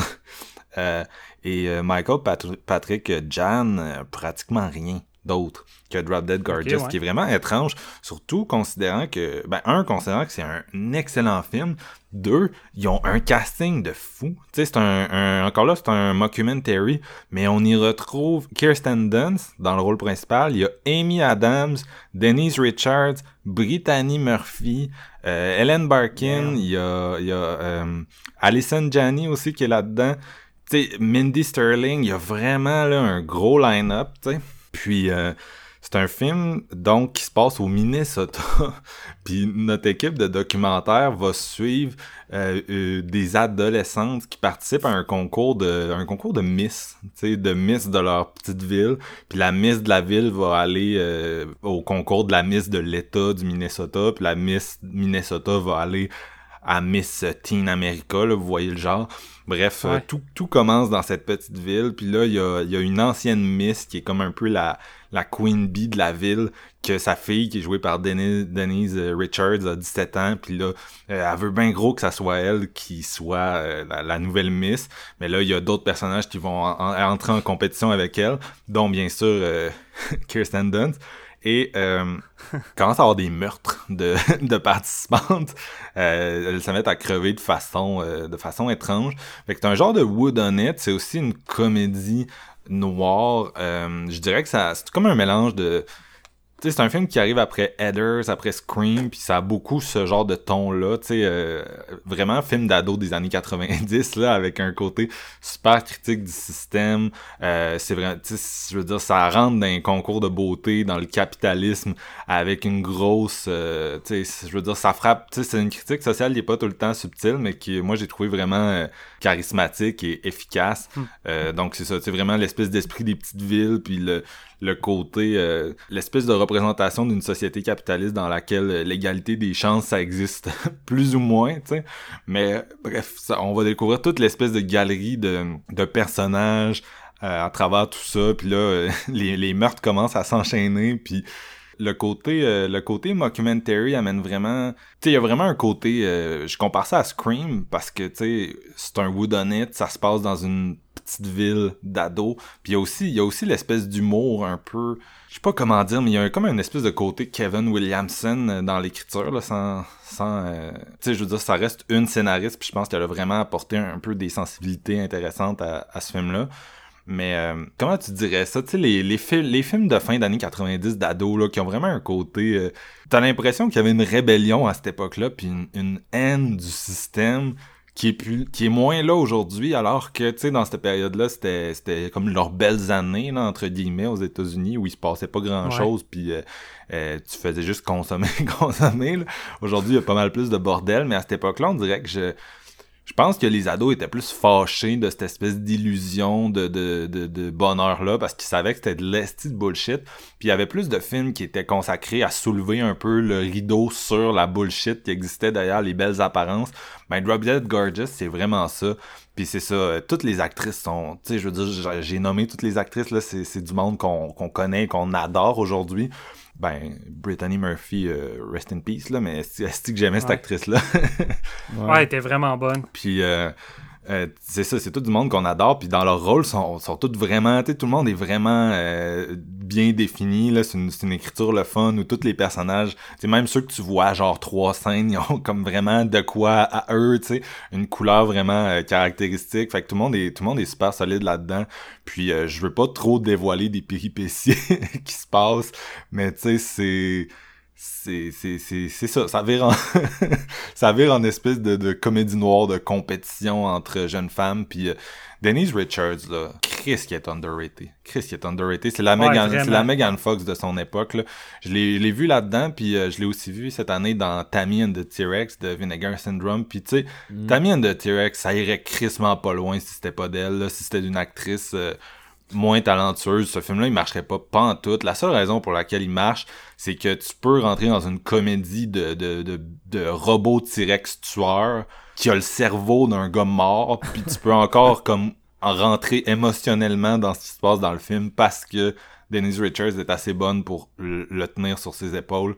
Euh, moi, c'est une actrice que j'adore à cause de Starship Troopers, là, qui est un, un de mes films fétiches, tu sais.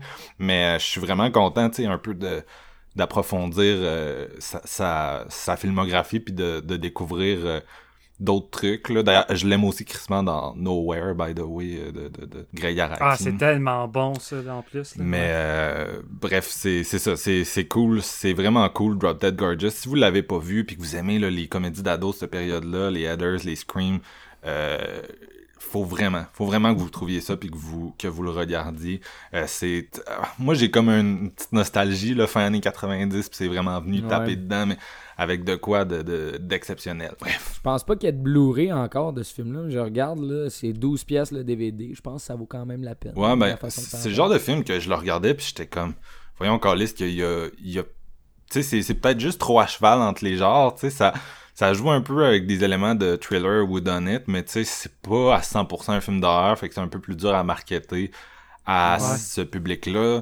Mais je me dis, man, c'est tellement un film qui mériterait une ressortie en Blu-ray, puis avec les actrices qu'il y a là-dedans, puis c'est le genre de film qui est vraiment en avant de son temps, puis que je me dis, en 2020, tout le monde très prêt, là. Monte ça dans un... Tu sais, va dans une université ou un cégep, là, monte une Ouais. projection de Drop Dead Gorgeous, puis tout le monde va avoir crissement du fun, tu sais. C'est un film qui est crissement de notre temps à nous. à son temps, il était peut-être un peu trop avant-gardiste, I guess, je sais pas. Tu sais, des fois, il faudrait que les compagnies arrêtent de sortir huit euh, éditions différentes du même film puis qu'ils essaient d'en donner un peu à ceux qui en ont pas du Ouais. tout. Ouais, c'est ça. Arrêtez de me sortir euh, Valentine là, avec euh, Denise Richards.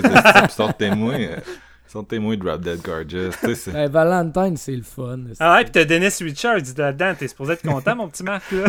Mais j'aimais- tu sais, j'aimais ça l'écriture, euh, l'écriture à la Kevin Williamson. Tu sais, je l'ai souvent dit sur le podcast, mais j'ai aimé ça que ces films un peu euh, whodunit là, euh, fin années 90. Tu sais, c'est oui, c'est, on reprend un peu les codes des slashers et tout.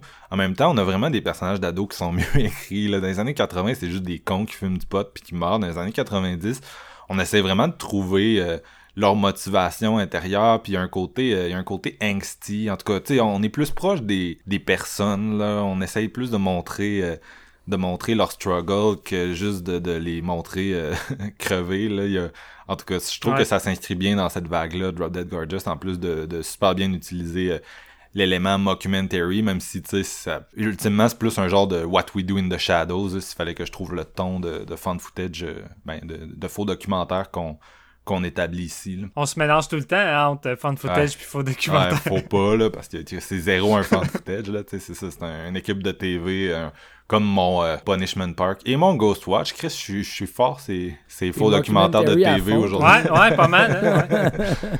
Mais euh, bref, tout ça nous amène à, à toi, Jeff. Euh, C'est Ouais. quoi ton troisième? Un autre film de monstre que la planète déteste ou euh, Non, un autre film de monstre que la planète aime, mais que je veux pointer pour ceux, plus les, les cinéphiles comme qui aiment le, le cinéma général, parce que c'est un putain de chef-d'œuvre d'un réalisateur qui a fait des films d'horreur récemment qui sont sortis au cinéma puis tout, mais il faut vraiment retourner vers son premier film pour trouver un petit chef-d'œuvre que j'adore. Oh, oh. Euh, je parle d'André Orvredal. Oh! Puis, euh, hey, by the way, avant, je voulais juste vous féliciter, les gars, parce que vous avez fait vos trois premières pla euh, trois euh, premiers euh, films chacun, puis j'en ai pas vu un hostie. fait que, mettons que ma liste a comme grandi en dedans d'une heure. en Le plus drôle, c'est qu'au début, les trois films que j'ai faits à date, je voulais pas les faire parce que j'étais comme ah ça doit être trop connu, tu sais. Mais on dirait que là j'ai parlé de Aïe, Ghostwatch puis vous l'aviez pas vu puis j'étais comme ok fuck off, m'en va mettre Punishment Park puis là vous l'aviez pas vu puis là j'étais comme ok fuck off, m'en va mettre Drop Dead Gorgeous.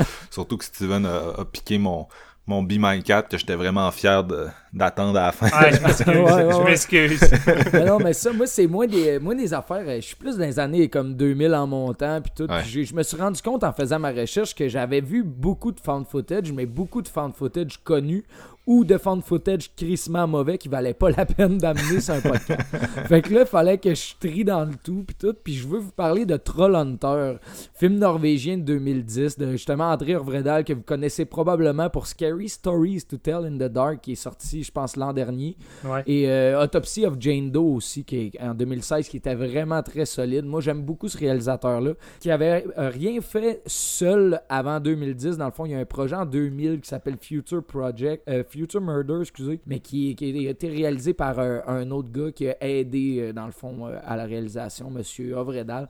Donc, euh, Troll Hunter, on suit une équipe de jeunes étudiants qui, bon, vont faire une espèce de documentaire sur des meurtres d'ours dans les forêts norvégiennes et euh, des meurtres d'ours dans le fond qui ils sont catégorisés comme meurtres d'ours mais c'est violent vraiment solide là tu sais je veux dire les euh, les gens ils sont pas en bon état vraiment là. Ils sont déchiquetés sur un méchant point Puis euh, bon, pendant cette équipe-là va s'installer, tout ça, ils vont, euh, ils vont rencontrer euh, le personnage de. ben, c'est, écoute, je suis pas capable de dire son nom, mais c'est l'acteur Otto Jespersen qui joue un, chasseur de trolls. Puis il veut vraiment pas que, la jeune équipe se mette à le filmer, puis tout. Il leur dit, tu sais, vraiment, allez-vous-en, je vais pas affaire à vous autres. il est vraiment comme fermé, puis dans, il a son truck avec genre tous ces gros phares dessus, puis il a de l'air équipé vraiment solide, tu sais avec sa petite euh, voyons, euh, roulotte euh, qui traîne avec lui. Puis eux, ben, ils vont vraiment tenir leur bout au point où ce que, il va accepter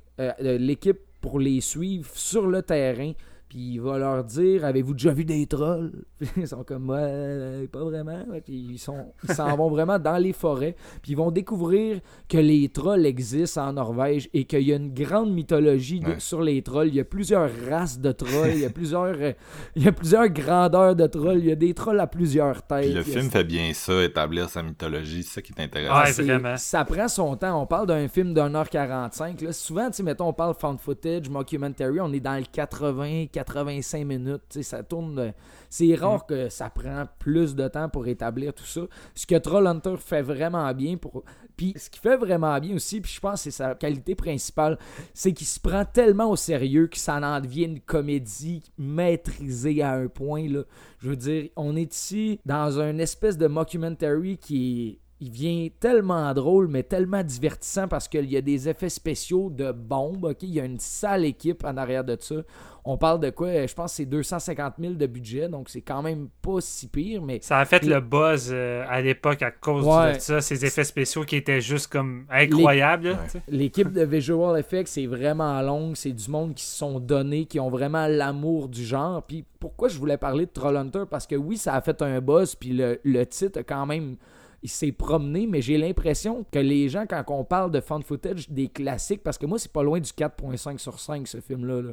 Je trouve qu'il est oublié, qu'il est pas assez nommé. on va parler de Blair Witch Project, Wreck, on va, on va même parler de Creep récemment à cause du fait qu'il y a une trilogie sur, euh, sur Netflix, le 3 qui s'en vient, ben, bien sûr, il est pas sorti encore. Mais Trollhunter, c'est un des. Euh, je trouve c'est un des oubliés de la gang parce qu'il est tellement pratiquement meilleur que tous ceux que j'ai nommés. C'est un de mes favoris parce que c'est son côté divertissant. Puis vous allez me comprendre, là, j'arrête pas de revenir au mois d'octobre. Moi, je tripe sur l'Halloween, je tripe sur le mois d'octobre, je tripe sur les films d'horreur. Fait que je vous fais un petit peu une flèche à savoir, vous pouvez mettre ça dans votre 31 jours de l'horreur, puis vous allez vraiment capoter. Euh, bon, le personnage de, de le Troll Hunter, vraiment un personnage développé à fond, mais tellement le fun à suivre. Un espèce de vieux grognon qui est comme Là, ça prendrait un changement dans la gestion des trolls parce que je suis tanné d'être seul pour gérer ça. je suis tanné, je veux prendre ma retraite. Fait que là, genre, je vais comme aller de l'avant avec vous autres pour vous montrer c'est quoi. Puis vous allez faire votre documentaire. Puis on va les emmerder, le gouvernement qui veut tenir ça mort, qu'il y a des trolls partout en Norvège. C'est comme, what the fuck, man? C'est tellement du génie. Puis il y a plusieurs comme combats contre des trolls qui sont réalisés fucking bien dont un avec un pont, puis genre, tu sais, les trolls, il y a plusieurs façons de les battre, mais tu sais, il y en a qui figent en roche, il y en a qui explosent, je veux dire, c'est juste du gros bonbon pour l'amateur de films de monstres. Puis ça s'enligne euh, vers une scène finale qui est comme incroyable. Dans... Parce que, tu sais, mettons, il y a les trolls de forêt, puis il y a les trolls de plaine dans montagne. puis là, tu sais, t'as un esti de géant troll, puis il faut qu'il se sauve entre ses jambes avec le, pick-up, puis euh, le gros combat incroyable. C'est genre du Godzilla, mais avec un ben, troll. Ben, c'est ça, tu sais, on est en film de kaiju, quasiment de monstres géants, avec, tu sais, on est à 250 000 de budget, puis t'as l'impression que c'est meilleur que King of Monsters. Je vous fais plaisir en disant ça, les boys. Hein.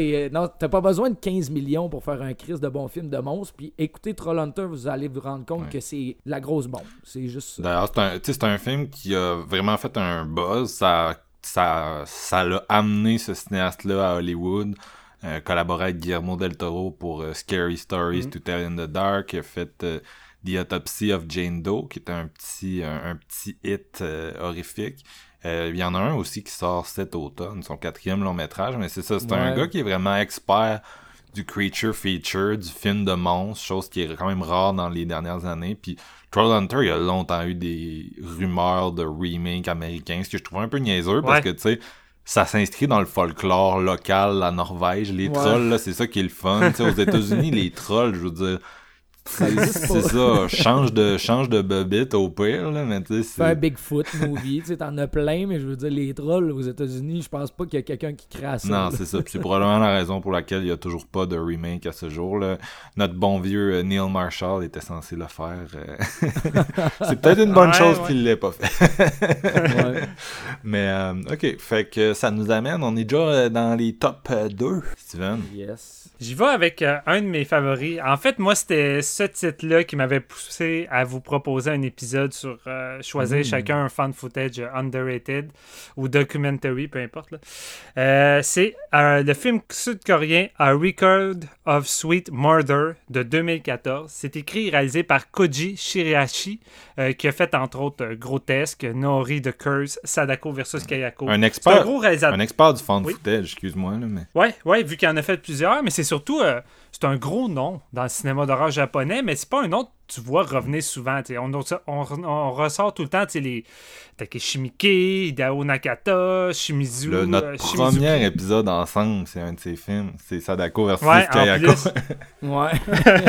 non, c'est ça. Puis, tu sais, c'est vraiment un gars qui a fait des petits bijoux à travers tout ça. Puis, euh, j'ai choisi celui-là, pas forcément parce que c'est son masterpiece, mais je trouve que c'est un de ses plus sous-évalués, puis que je trouve vraiment excellent. C'est ça. Le film se déroule en Corée du Sud. Puis on va suivre une journaliste qui va recevoir l'appel d'un homme qui vient tout juste de s'évader d'un hôpital euh, psychiatrique. Puis sur son chemin, il va avoir tué au-dessus de 18 personnes dans une espèce de killing spree selon la police. Mais lui, il proclame qu'il a en fait tué au-dessus de 25 personnes. Puis il va proposer à la journaliste une interview seule à seule avec elle, seulement si elle vient précisément avec un caméraman japonais pour filmer tout ça. Elle va accepter sans trop réfléchir car euh, elle connaissait l'homme durant son enfance et elle garde un souvenir plutôt inoffensif de lui, puis elle comprend pas trop comment il a pu en arriver là. Puis un coup arrivé dans l'appartement qui est comme vraiment lugubre, dans un espèce de bloc qui semble complètement désertique, comme le quartier en fait. Tout le quartier, quand ils se rendent là-bas, c'est vraiment désertique. Elle va commencer l'interview, qui va prendre évidemment une espèce de tournure dangereuse et inattendue au fur et à mesure que l'homme va dévoiler des choses et qu'il va arriver des affaires. C'est un huis clos. Ça se déroule pratiquement tout dans un appartement. Trois personnages. C'est ça que j'aime, moi, dans un fan footage. C'est quand tout est mi- minimaliste. Ici, on a un décor, des personnages restreints, une idée de base intrigante. Qu'est-ce que le réalisateur va faire pour arriver à garder ton attention pendant une heure et demie? Chose que fait haut la main Koji Shiriashi avec une atmosphère à la fois surnaturelle et lugubre. Déjà, il t'installe une espèce de petit malaise quand la journaliste s'en va avec le caméraman. Caméraman, euh, en fait, qui est joué par lui, euh, lui-même, le réalisateur Koji, qui vont se rendre jusqu'au bloc. Puis ça t'installe une petite atmosphère. Le bloc est vraiment désertique, le quartier aussi. Puis la façon qu'ils vont faire la raconte du tueur, du coup, qui va être rendu au cinquième étage, c'est vraiment, tu sais, il se pointe avec son couteau, il est menace. Puis déjà en partant, t'es menacé par ce personnage-là. Euh, il arrête pas de dire qu'il va pas forcément les tuer, à moins qu'il fasse pas ce qu'il demande. Mais sinon, il veut juste comme discuter avec eux. Ils vont les deux s'installer sur la chaise, puis ils vont vraiment demander au caméraman de tout filmer sans jamais arrêter, sinon il poignarde. Et va s'en suivre des discussions tournées pratiquement en plan séquence. Je sais pas jusqu'à quel point que c'est long, là, mais il y a vraiment des longs moments. Je sais pas combien il y a eu de cotes, mais tu sais, le film n'a pas trop de cotes en tant que tel.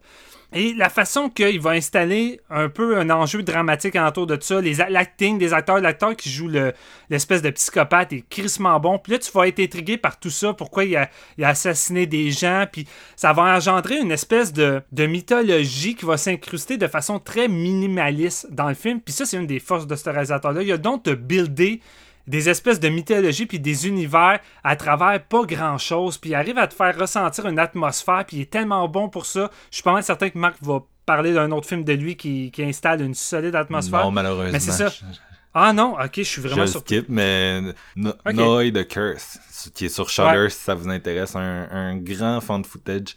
Et euh, un grand fan footage post-moderne, je veux dire. C'est un, un des un de ceux qui a intégré le, les films dans le film, là, le premier. con- en tout cas, c'est ouais c'est vraiment un...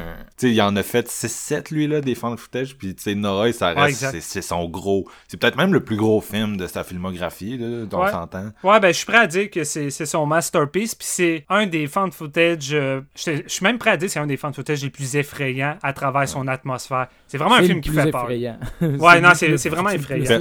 Personne va en parler, on, on, on l'a laissé tomber. C'est laid, hein? Mais j'étais certain que t'allais en parler. Je suis Ben moi, je l'ai pas pris juste parce que je savais que vous alliez en parler. je me suis fait baiser. Est-ce qu'on est des petits bums? Mais euh, film de 2005, puis un peu comme Ghostwatch pendant longtemps, quasi indisponible ici. Fait que Shudder, euh, c'est comme un original Shudder. Là, en gros, ils l'ont pogné en 2018, puis ça a été les premiers à le distribuer ici. Là. Et euh, merci, merci. Puis j'invite tout le monde à le visionner s'ils ont envie d'un bon, euh, d'un bon film du genre, mais surtout qui repousse vraiment encore là le, les, concepts narratifs qu'on est habitué à voir. Là.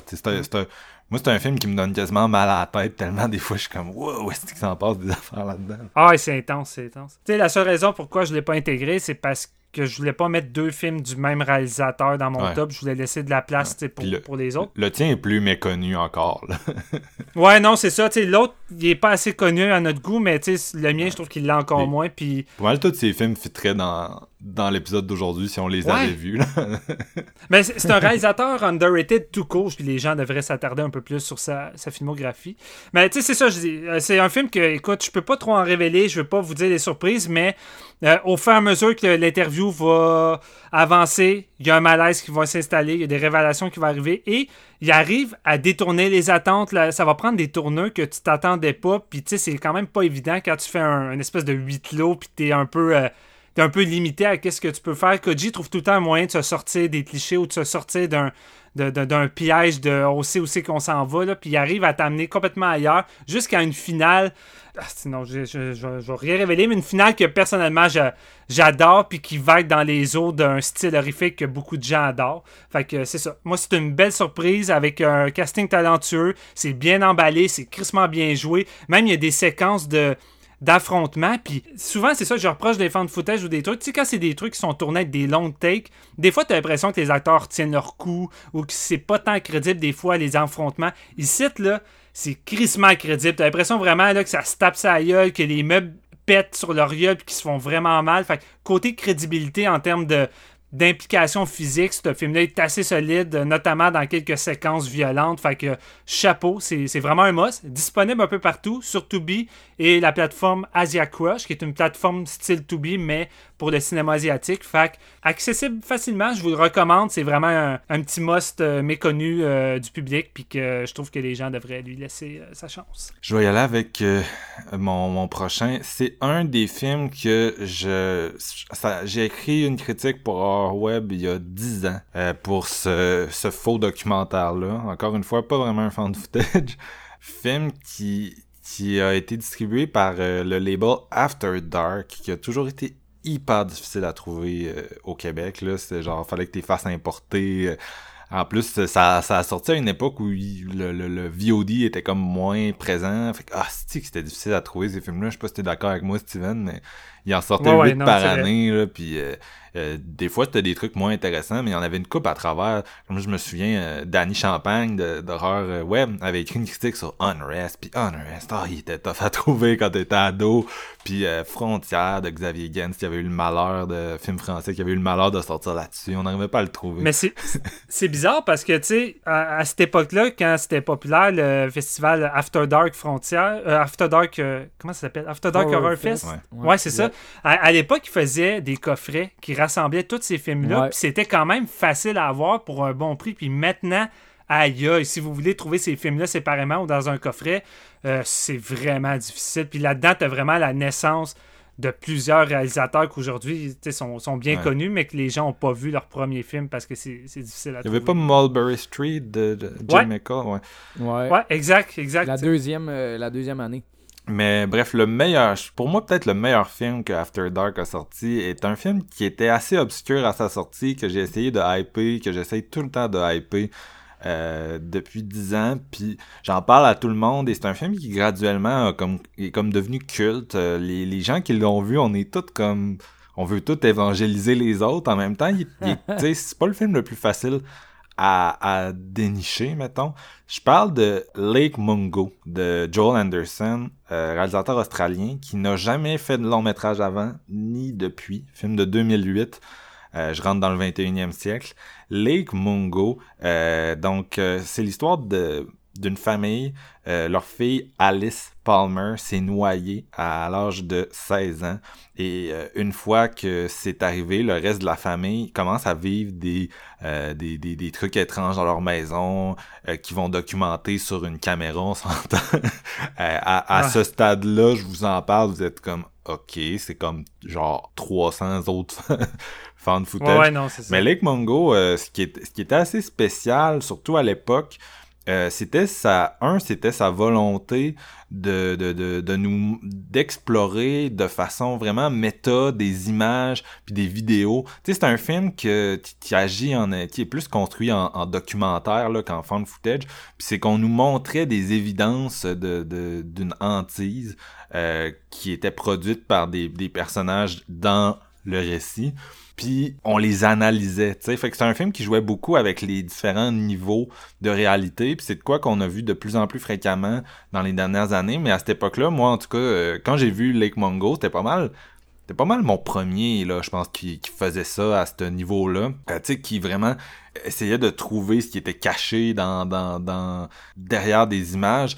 Puis il y a comme il y a une série de, de twists dans cette intrigue-là dont je peux pas trop parler, mais qui sont vraiment qui jouent beaucoup avec la réalité. Euh, avec ce qu'on voit justement et j'ai trouvé ça extrêmement intéressant parce que c'est ça qui est c'est c'est un peu la même chose mettons qu'un Be My Cat ce qu'on ce qu'on ce qui est intéressant dans dans le fan footage c'est quand on se met à à brouiller les niveaux de réalité puis qu'on sait plus euh, à quoi se fier qu'on sait plus euh, ce qu'on doit ce qu'on doit croire puis ce qui est ce qui est surtout intéressant de Lake Mungo c'est que contrairement à plusieurs films du genre qui ont un, un, peu de difficulté à, à passer au niveau supérieur. souvent, souvent, ce qu'on va nous proposer, c'est des drames d'horreur, mais avec des personnages qui sont intéressants, mais qui sont pas nécessairement... Tu sais, c'est pas nécessairement des personnages que tu vas te rappeler toute ta vie. tu vas plus te rappeler des scares, tu vas te rappeler du concept mais les personnages sont plus fonctionnels dans une mise en scène qui est vraiment l'attrait principal.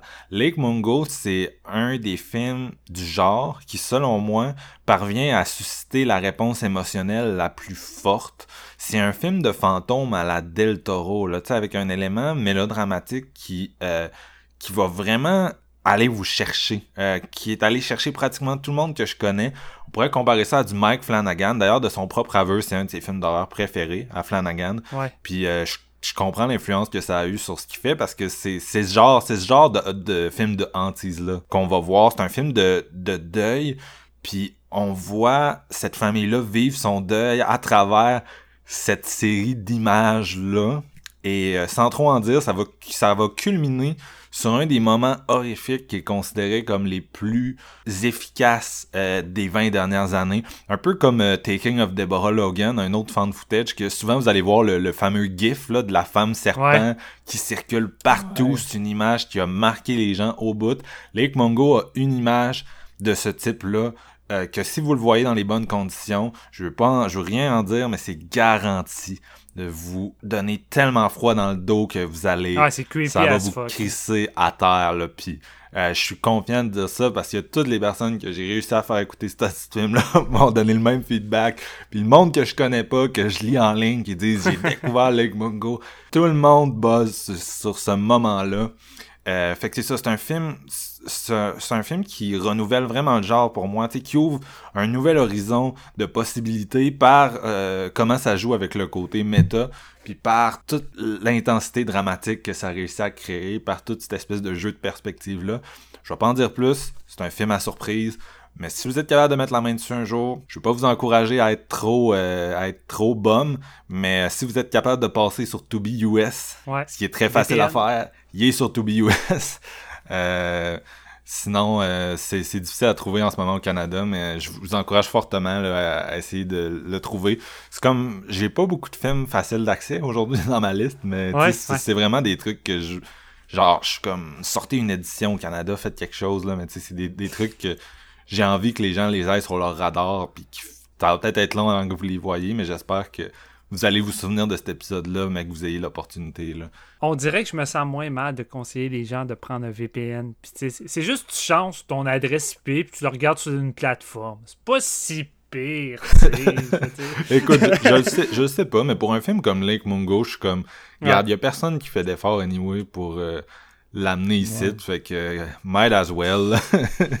Écoutez, moi, je, je, vous lance ça comme ça. Si jamais vous voulez vraiment pas faire de VPN puis que vous voulez pareil voir le film, j'ai réussi à l'acheter sur euh, eBay pour 17 Tu l'as acheté pour l'épisode? Je l'ai acheté après mon visionnement. Puis euh, je l'ai vu. Euh, le gars, il avait plusieurs copies. Fait que quand j'en ai parlé avec Sébastien Bouchard, il est allé tout de suite acheter une copie lui avec. Fait que c'est pas cher. Là, avec le shipping, ça revient à 17$. Fait que si vous le voulez vraiment avant que cette édition-là soit vraiment plus trouvable puis que ce film-là sorte jamais du tout en physique, peut-être, on ne sait pas, foncez. Ça, ça vaut le coup. Ça vaut le coup. Parce que je suis comme Marc-Antoine. C'est un film en temps normal que j'aurais mis dans, le top parce que je trouve ça solide, mais je, me doutais que Marc allait en parler. C'est un film qui arrive souvent à tirer le tapis sous vos pieds. Tu penses savoir aussi que ça s'en va. Tu te dis, j'ai vu ça dans plein d'autres fan footage ou faux documentaires, puis il s'en va ailleurs, puis es surpris. Puis à un moment donné, tu te dis, où c'est qu'on s'en va? Parce que là à chaque fois qu'il y a une nouvelle intrigue je suis un petit peu perdu puis je suis plus trop certain puis ça culmine vers comme le disait Marc euh, une finale vraiment qui, qui, frappe puis qui rappelle beaucoup du, du Mike Flanagan. Puis euh, un, autre film que tu sais il y a plein de films que genre je voulais mettre mais que j'ai pas réussi à mettre mais un des films qui pour moi va, va chercher un, euh, de quoi de dramatique de vraiment efficace dans le même style c'est The Midnight Swim de Sarah Adina Smith qui était son premier film. C'était venu à Fantasia ça je me suis dit, bah, je vais pas l'intégrer, mais euh, euh, d'ailleurs, encore un film avec de l'eau dans le titre, mais tu sais, vraiment euh, un, un fan de footage qui dramatiquement est vraiment plus efficace que la moyenne, tout en restant. tu sais, c'est pas un film hyper horrifique, là, mais tu sais, c'est le genre de film creepy que l'ambiance te donne froid dans le dos. Fait que ça aussi, je recommande vite, vite comme ça. Ouais, malade. Jean-François? On va y aller avec un film vraiment pas trop connu d'un réalisateur que j'adore et qui est connu, dans le fond. C'est probablement. Diary of the Écoutez. ah, ah, ah, ah, puis c'était l'occasion de revoir cette chute-là après notre épisode de Romero. Tu sais. Zéro pinball que c'est Diary of the Dead. Non, non, non. J'aimais. Euh, j'ai demandé, par exemple, l'approbation pour savoir si ça fitait dans les films un peu euh, underrated. Oh. J'ai eu l'approbation de mes comparses, donc euh, j'y vais avec un film de Ty West. Ty West que j'adore beaucoup, qui a fait vraiment d'excellents films, autant des, des, des, des trucs dans VHS. Euh, il a fait House of the Devil, on le sait, qui est un grand, grand, grand film d'horreur. Moi, je suis un gros fan de In Innkeepers aussi, qui est un bon petit film de fantôme solidement bien fait. Très Sont, meilleurs, meilleurs en termes d'écriture et de mise en scène. Ben, je pense que ça, c'est surtout sa direction d'acteur aussi. Les deux là, dans la maison, moi, je capote bien raide sur ce qui se passe là-dedans. Fait que vous, vous, irez jeter un coup d'œil parce que je suis pas sûr qu'il est autant connu que le reste de son stock. Là. Innkeepers est comme passé un petit peu dans le beurre. Euh, moi, je veux parler en 2013. Puis sérieux, je pense que tous les films que je vais parler sont, se passent entre 2010 puis 2017. c'est assez fucké. Mais bon, je me suis pas vraiment euh, éparpillé tant que ça. Hein? C'est ça qu'il va falloir se rendre compte. Comme euh, Marc, lui, est pas mal dans le vieux stock. Là. j'ai fait 2008. Là. non, non, non, non c'est carré. Mais en même temps, c'est même pas un reproche. non, mais tu sais, moi, ce que j'aime justement, c'est ça c'est qu'on n'a pas vraiment les mêmes titres. Puis on, se promène un peu d'un bord puis de l'autre. Fait que je trouve ça intéressant. j'ai choisi The Sacrament de Ty West pour y redonner un petit peu ses fleurs parce que quand on parle de Ty West, soit on parle de House of the Devil, soit on parle de la flèche qui reçoit d'en face dans Your Next. Genre, c'est à peu près ça, tu sais. Moi, j'aime euh, vraiment beaucoup de Sacrament. Je l'avais vu à sa sortie. Euh, puis il revient avec un cast qu'on qu'on lui connaît un peu avec ce, gang-là, d'Adam Wingard, tout ça. Donc, euh, Joe Swanberg, A.J. Bowen sont back. Amy Semets aussi, qu'on a vu dans plusieurs des films, comme Horrible Way to Die, que je recommande fortement si vous l'avez pas vu. Entre autres. She Dies Tomorrow de cette année que moi j'ai pas tant trippé, mais c'est le film de l'année à marque à date. Fait gars, on va se. Hey, je viens de spoiler ton top de la fin de l'année. Non, hey, attends, ça veut rien dire. Ça peut ça changer. Veut rien dire. Coupe son montage. il, y a... il, y a... aussi euh, Gene Jones euh, qui joue un rôle euh, qui est excellent. Bon, ça, ça raconte l'histoire de Patrick. Euh, qui a comme plus vraiment de nouvelles de sa sœur et qui reçoit une lettre qu'elle lui dit qu'elle est dans une communauté. Elle, assez euh, vraiment elle est incluse dans une communauté en paix, dans le fond super loin, euh, qui sont reclus et qui vivent là, vraiment là, en paix avec Dieu là-bas et que tout va super bien et qu'il devrait venir la voir. Euh, donc, euh, eux autres, ils travaillent, lui puis une couple de ses chums, Sam et Jake, qui sont interprétés, comme je le disais, par Joe Swanberg et A.J. Bowen, ils travaillent pour Vice. Donc, ils vont faire comme une espèce de slash documentaire entrevue avec les gens de la commune qui la commune s'appelle Eden Parish puis là je vais faire une parenthèse c'est c'est écrit à la fin du film que toutes les ressemblances, blablabla, ne sont que fictives. C'est pas vraiment vrai. Ouais. C'est un gros. Ouais, gros, tout, tout le monde voit la même ressemblance. Non, ben, ben c'est la, c'est pas une ressemblance. Ouais. C'est cette histoire-là. C'est juste que je pense qu'il s'est tiré dans le pied en assumant pas que c'était ça. Il aurait dû. Il y a beaucoup des commentaires par rapport à The Sacrament qui viennent du fait que c'est c'est mauvais à cause du fait que c'est copié sur un drame qui est actuel qui, qui- qui s'est produit actuellement. C'est un drame aux États-Unis. Ouais, de, ben, que- Jonestown, là, c'est copié. C'est copié de Jonestown. Puis ce que je trouve le plus fucké, c'est que, tu sais, le, le, le, preacher, le vrai preacher s'appelait Jim Jones, puis son acteur, c'est Gene Jones. Hey man, c'est tu viens de me voler un de mes punchlines dans ma- Excuse, c'est ouais, non, non, Marc, il est correct. bon pour voler les punchlines. C'est parfait. c'est ça. Mais tu sais, c'est ça, c'est en 1978, là, le- l'espèce de, de- de- voyons, du peuple du temple du. De, de- de- je me souviens plus trop, là, mais tu sais, c'est à Jonestown, justement, une- une- un suicide collectif, là, avec un gourou de secte et, euh, en tout cas, un espèce de, de gros drame. Puis bon, c'est ça. Ça raconte un peu cette histoire-là. Donc, euh, bon, les. Les trois chums de gars vont aller euh, sur une espèce de, de, de- forêt loin en Australie euh, pour aller voir la sœur de, Patrick, mais ils vont en arrivant là-bas, ils seront pas vraiment les bienvenus parce que Patrick était supposé être tout seul pour aller voir sa sœur, tandis que là ils sont trois. Il y a des, euh, il y a des espèces de goons avec des gros, des gros AK-47, des grosses mitraillettes qui les attendent à, la porte. Ça lui prend un bon 15-20 minutes de discussion pour avoir le OK pour pénétrer la commune de Eden Parish. Finalement, tout va bien. Ils vont, ils vont pouvoir rentrer euh, tranquillement, pouvoir euh, se rendre compte que, bon, Caroline, les- la sœur de Patrick, va super bien. Euh, tout a l'air de se passer comme sous des roulettes. Euh, le- les, les gens sont super heureux là-bas, mais il y a quelques petits coups d'œil par-ci par-là qui font comme un petit peu soulever le doute, si on veut. Et ils vont organiser une grosse soirée où le, le gourou, le father qu'on appelle Gene Jones, qui va faire une entrevue avec euh, les gars pour Vice. Donc, euh, ils Chris vont de bonne scène, ça. Ah man, c'est ben, moi j'ai des frissons, c'est une des c'est la meilleure scène je pense de performance d'acteur avec la dernière scène là, le dernier 20 minutes qui est probablement un des trucs les plus troublants que j'ai vu dans les 10 dernières années parce que Ty West maîtrise tellement où ce qui s'en va avec ses films, il a une connaissance de chaque plan dans sa tête, il est vraiment là, il fait le script on dirait là euh, parfaitement. Là. Il est à 110% en contrôle de tout ce qu'il fait avec sa caméra puis avec ses acteurs.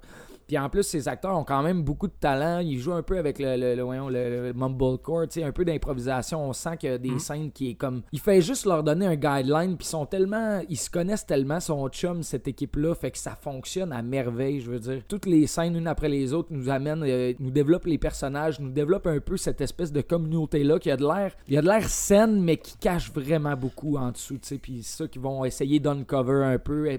Vont essayer de peut-être aider la sœur de Patrick à s'en sortir, mais finalement, personne vraiment veut s'en sortir, sauf, bon, on, euh, j'embarque pas dans ce terrain-là, mais ça va amener vers l'espèce de, euh, bon, euh, de Sacrament, là, tu sais, euh, une scène vraiment longue de, de suicide collectif, si, on Ouais. veut, si vous connaissez l'histoire de, de 78. Ouais, là. c'est ça, c'est un, c'est un Euh, biopic, là. Ben c'est ça l'affaire, tu sais, c'est pour ça que je moi je veux je veux comme avertir les gens parce que je comprends pas pourquoi Ty West a marqué parce que c'est vraiment écrit là, tu sais, toute ressemblance avec euh, whatever fait euh, réel est une Ben, je pense qu'il était. Mais- là. Il était peut-être pas à l'aise avec le fait que, tu sais, oui, il reprend vraiment cette histoire-là, mais c'est surtout qu'il l'adapte de façon stagée comme un film d'horreur. Puis, tu sais, c'est- c'est littéralement, de, de faire un divertissement avec une Avec, tragédie euh, qui c'est ben, c'est. Fait tu sais, c'est sûr que, cons- d'un point de vue conscience, il était peut-être pas à l'aise avec ça. là. Ce qui, est- ce qui arrive, c'est ça. C'est le- le- l'élément qui divise les gens à savoir si tu vas probablement apprécier Sacrament pour un divertissement ou tu vas vraiment juste tracher le film parce que c'est consciemment pas vraiment euh, assumé, ce que je comprends. Puis, mettons, on tantôt, je parlais que, bon, souvent, je euh, ferme les yeux facilement sur des petits euh, défauts que le found footage ou le mockumentary peut avoir. De Sacrament, je le prends purement comme un divertissement. Si j'irais à, aller relier tout ça à la tragédie que je connais pas vraiment, puis à en faire mon opinion de cette tragédie-là par le film, c'est pas la bonne façon de voir le projet, euh, le projet en tant que tel. Puis bon, mais mon amour pour Ty West fait en sorte que je suis capable de discerner les deux. Là, là, c'est c'est votre propre choix. Par contre, c'est pour ça que je veux quand même euh, y redonner un petit peu ses, ses fleurs à ce film-là. C'est maîtrisé en esti. C'est vraiment épeurant parce que c'est de l'horreur réelle. Ouais. C'est c'est vraiment très, très dans ta face, si on veut. Puis euh, Gene Jones donne la performance de sa vie. là. Oui, aussi, que j'adore Ty West. C'est vraiment c'est un de mes. mes- ben là, on le voit moins maintenant, mais c'était un de mes jeunes Ouais. cinéastes d'horreur favoris. Euh, Ouais. quand moi-même je commençais à, à écrire sur internet, sur l'horreur, puis à faire des podcasts, euh, j'aimais vraiment son style, mais tu sais, c'est un esti de punk, Ty West. C'est un gars qui veut pas que Ouais. tu l'aimes, il veut te faire chier, tu sais, puis il y, en- il y en a, c'est pas le seul cinéaste qui est comme ça.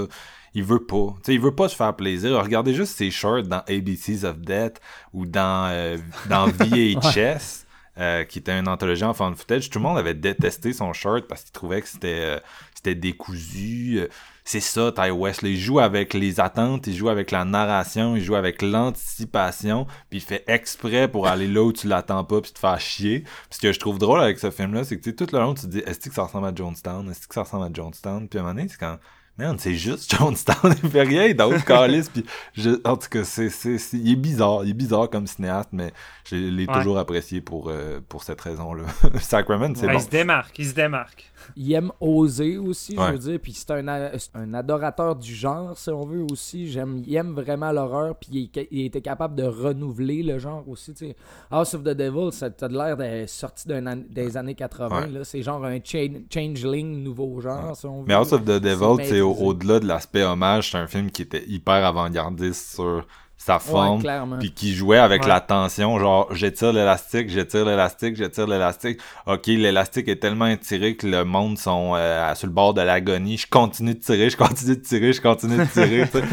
puis c'est ça son, c'est ça son style. Il, veut, il est pas là pour faire plaisir.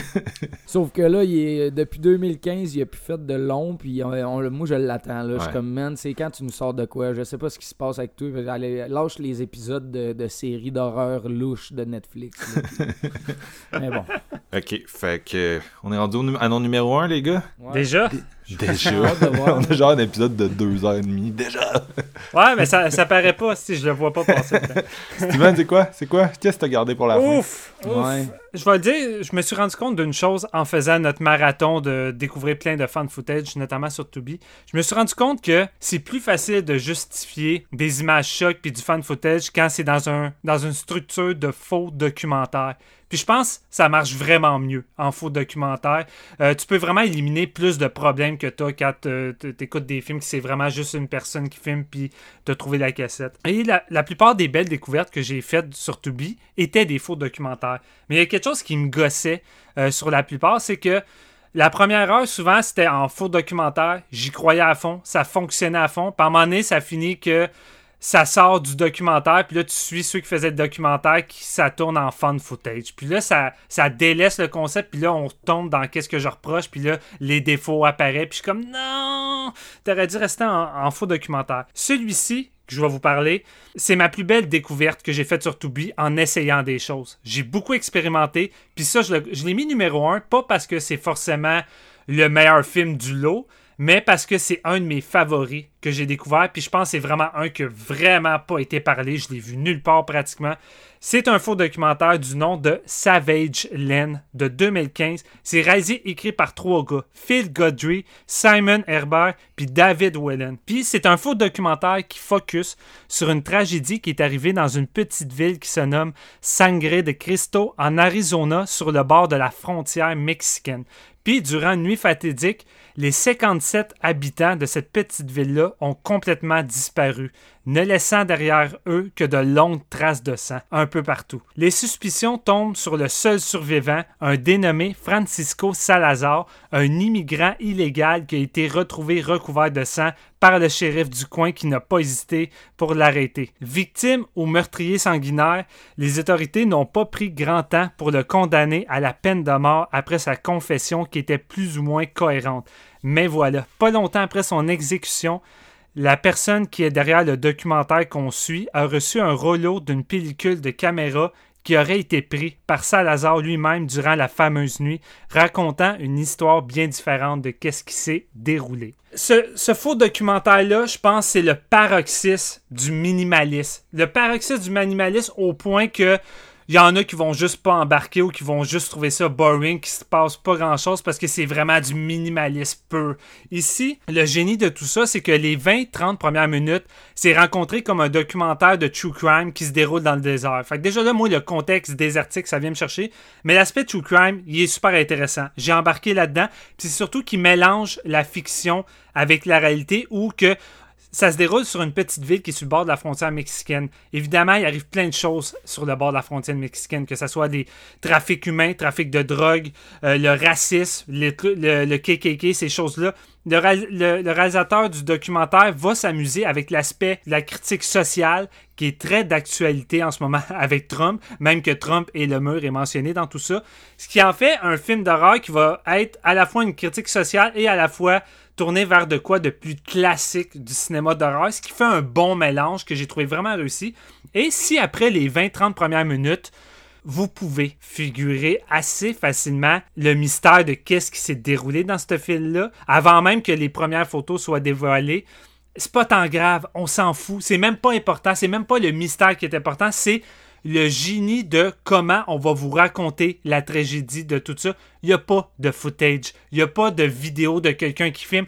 Tout ça est raconté à travers les photos qu'on suit une à une avec les commentaires des gens qui argumentent sur les photos, plus des quelques audios de cette nuit-là de personnes qui sont sur la photo, avec une musique qui accompagne tout ça. C'est hyper minimaliste, hyper atmosphérique et les photos sont fucking creepy, puis ça raconte une séquence d'horreur qui, en temps normal, est cliché dans le cinéma d'horreur, qui est peut-être même plus tant effrayant de nos jours, mais la, façon que c'est structuré puis c'est raconté, j'ai eu la chienne. J'ai écouté ça le soir, puis j'ai juste embarqué à fond dans l'atmosphère qui est là, puis c'est surtout que t'es tellement alimenté, ton cerveau est tellement alimenté par les photos creepy que tu te recrées tout seul les événements avec les fragments de photos. Puis là, tu peux juste, tu peux juste te créer la nuit d'horreur la plus dégueulasse qui a pu arriver dans cette petite ville-là.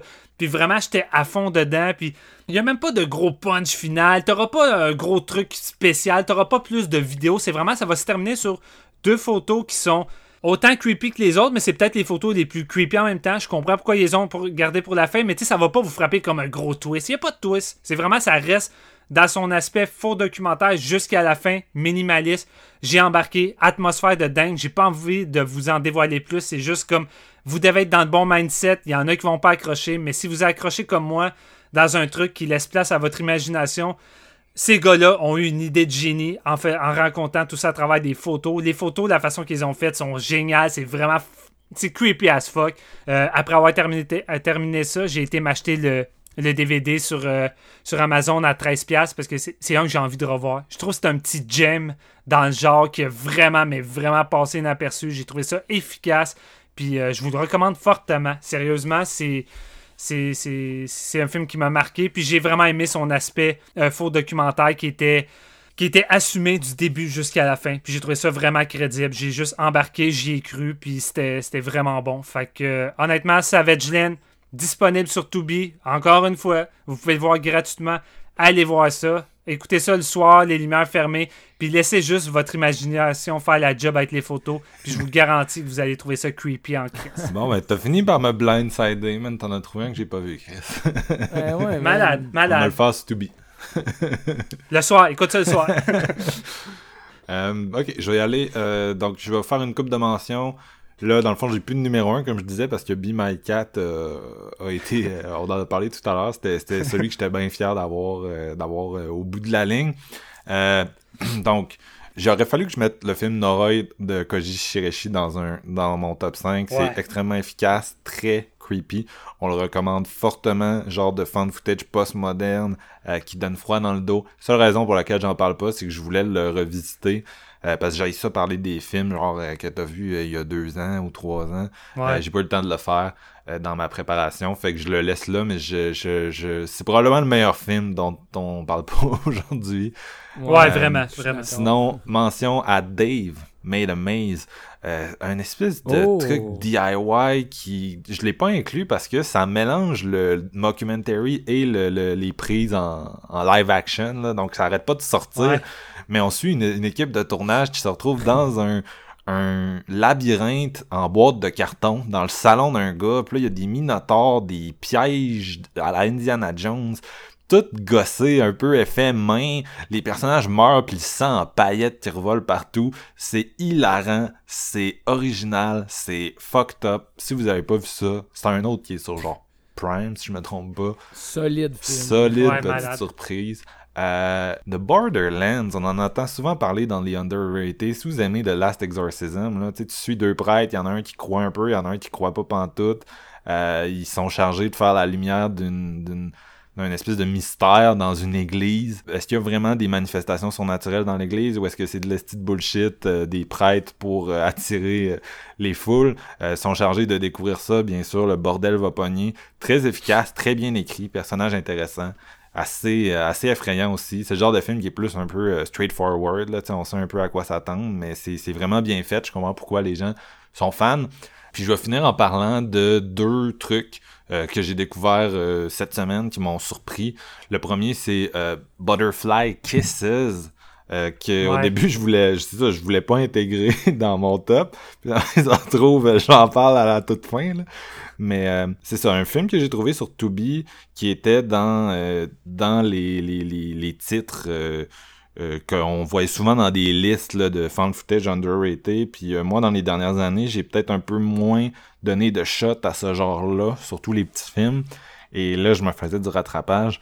Puis euh, c'est assez intéressant parce que c'est ça, c'est un documentaire sur un gars qui fait un documentaire sur une fille qui fait un documentaire sur le Peeping Tom. Donc en gros, dans les années 90, une fille et son ami euh, in- vont investiguer une légende locale du Peeping Tom que c'est en gros il y a un tunnel euh, sur le bord, sur les, aux abords de la ville. Si tu regardes dans le tunnel pendant une heure sans cligner des yeux, le peeping tom va apparaître, puis après ça, chaque fois que tu clignes des yeux, il va se rapprocher de toi jusqu'à ce qu'il te tue.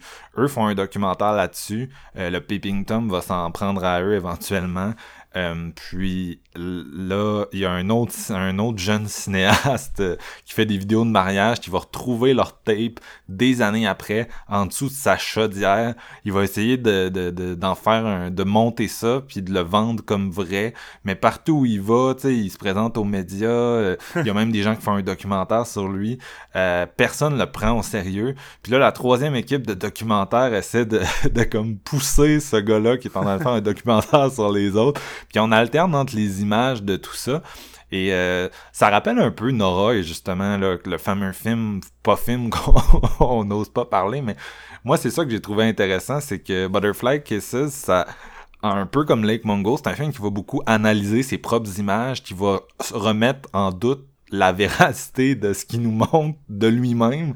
Et c'est ça qui rend ça intéressant, c'est que, tu sais, nous, quand on regarde un fan footage comme Blair Witch, on a comme ce réflexe-là d'être euh, critique, ah, euh, c'est pas vrai parce que X, X Y, là, tu sais, bien sûr, on n'y croit pas vraiment, mais tu sais, en tout cas, ça reste, tu sais, c'est un, c'est une question de, de, de, de, réalisme, puis d'immersion. Puis là, ce que je trouvais intéressant, c'est que ils se sont dit, comment on peut rendre ça plus réaliste? Ben, c'est en, en se critiquant un peu, en se critiquant un peu nous-mêmes. Puis c'est ça. Donc Ouais. là, on suit l'espèce de cinéaste euh, de fan footage classique, là, qui est obsédé par l'idée de convaincre les gens de la véracité de son footage. Puis c'est assez intéressant, tu sais, ça rend ça intéressant, je pense, de suivre cette espèce de gars-là, tu sais, qui est d'indette jusqu'au cou, qui voit pas sa famille, qui est obsédé par son projet, comme les personnages de d'un film de David Fincher. Puis euh, qui alterné avec quand même des bonnes séquences d'horreur. Moi, j'ai trouvé là, le Peeping Tom qui est assez Ouais. creepy, euh, filmé en noir et blanc la plupart du temps. Il y a quelques bons moments. C'est vraiment un film d'obsession.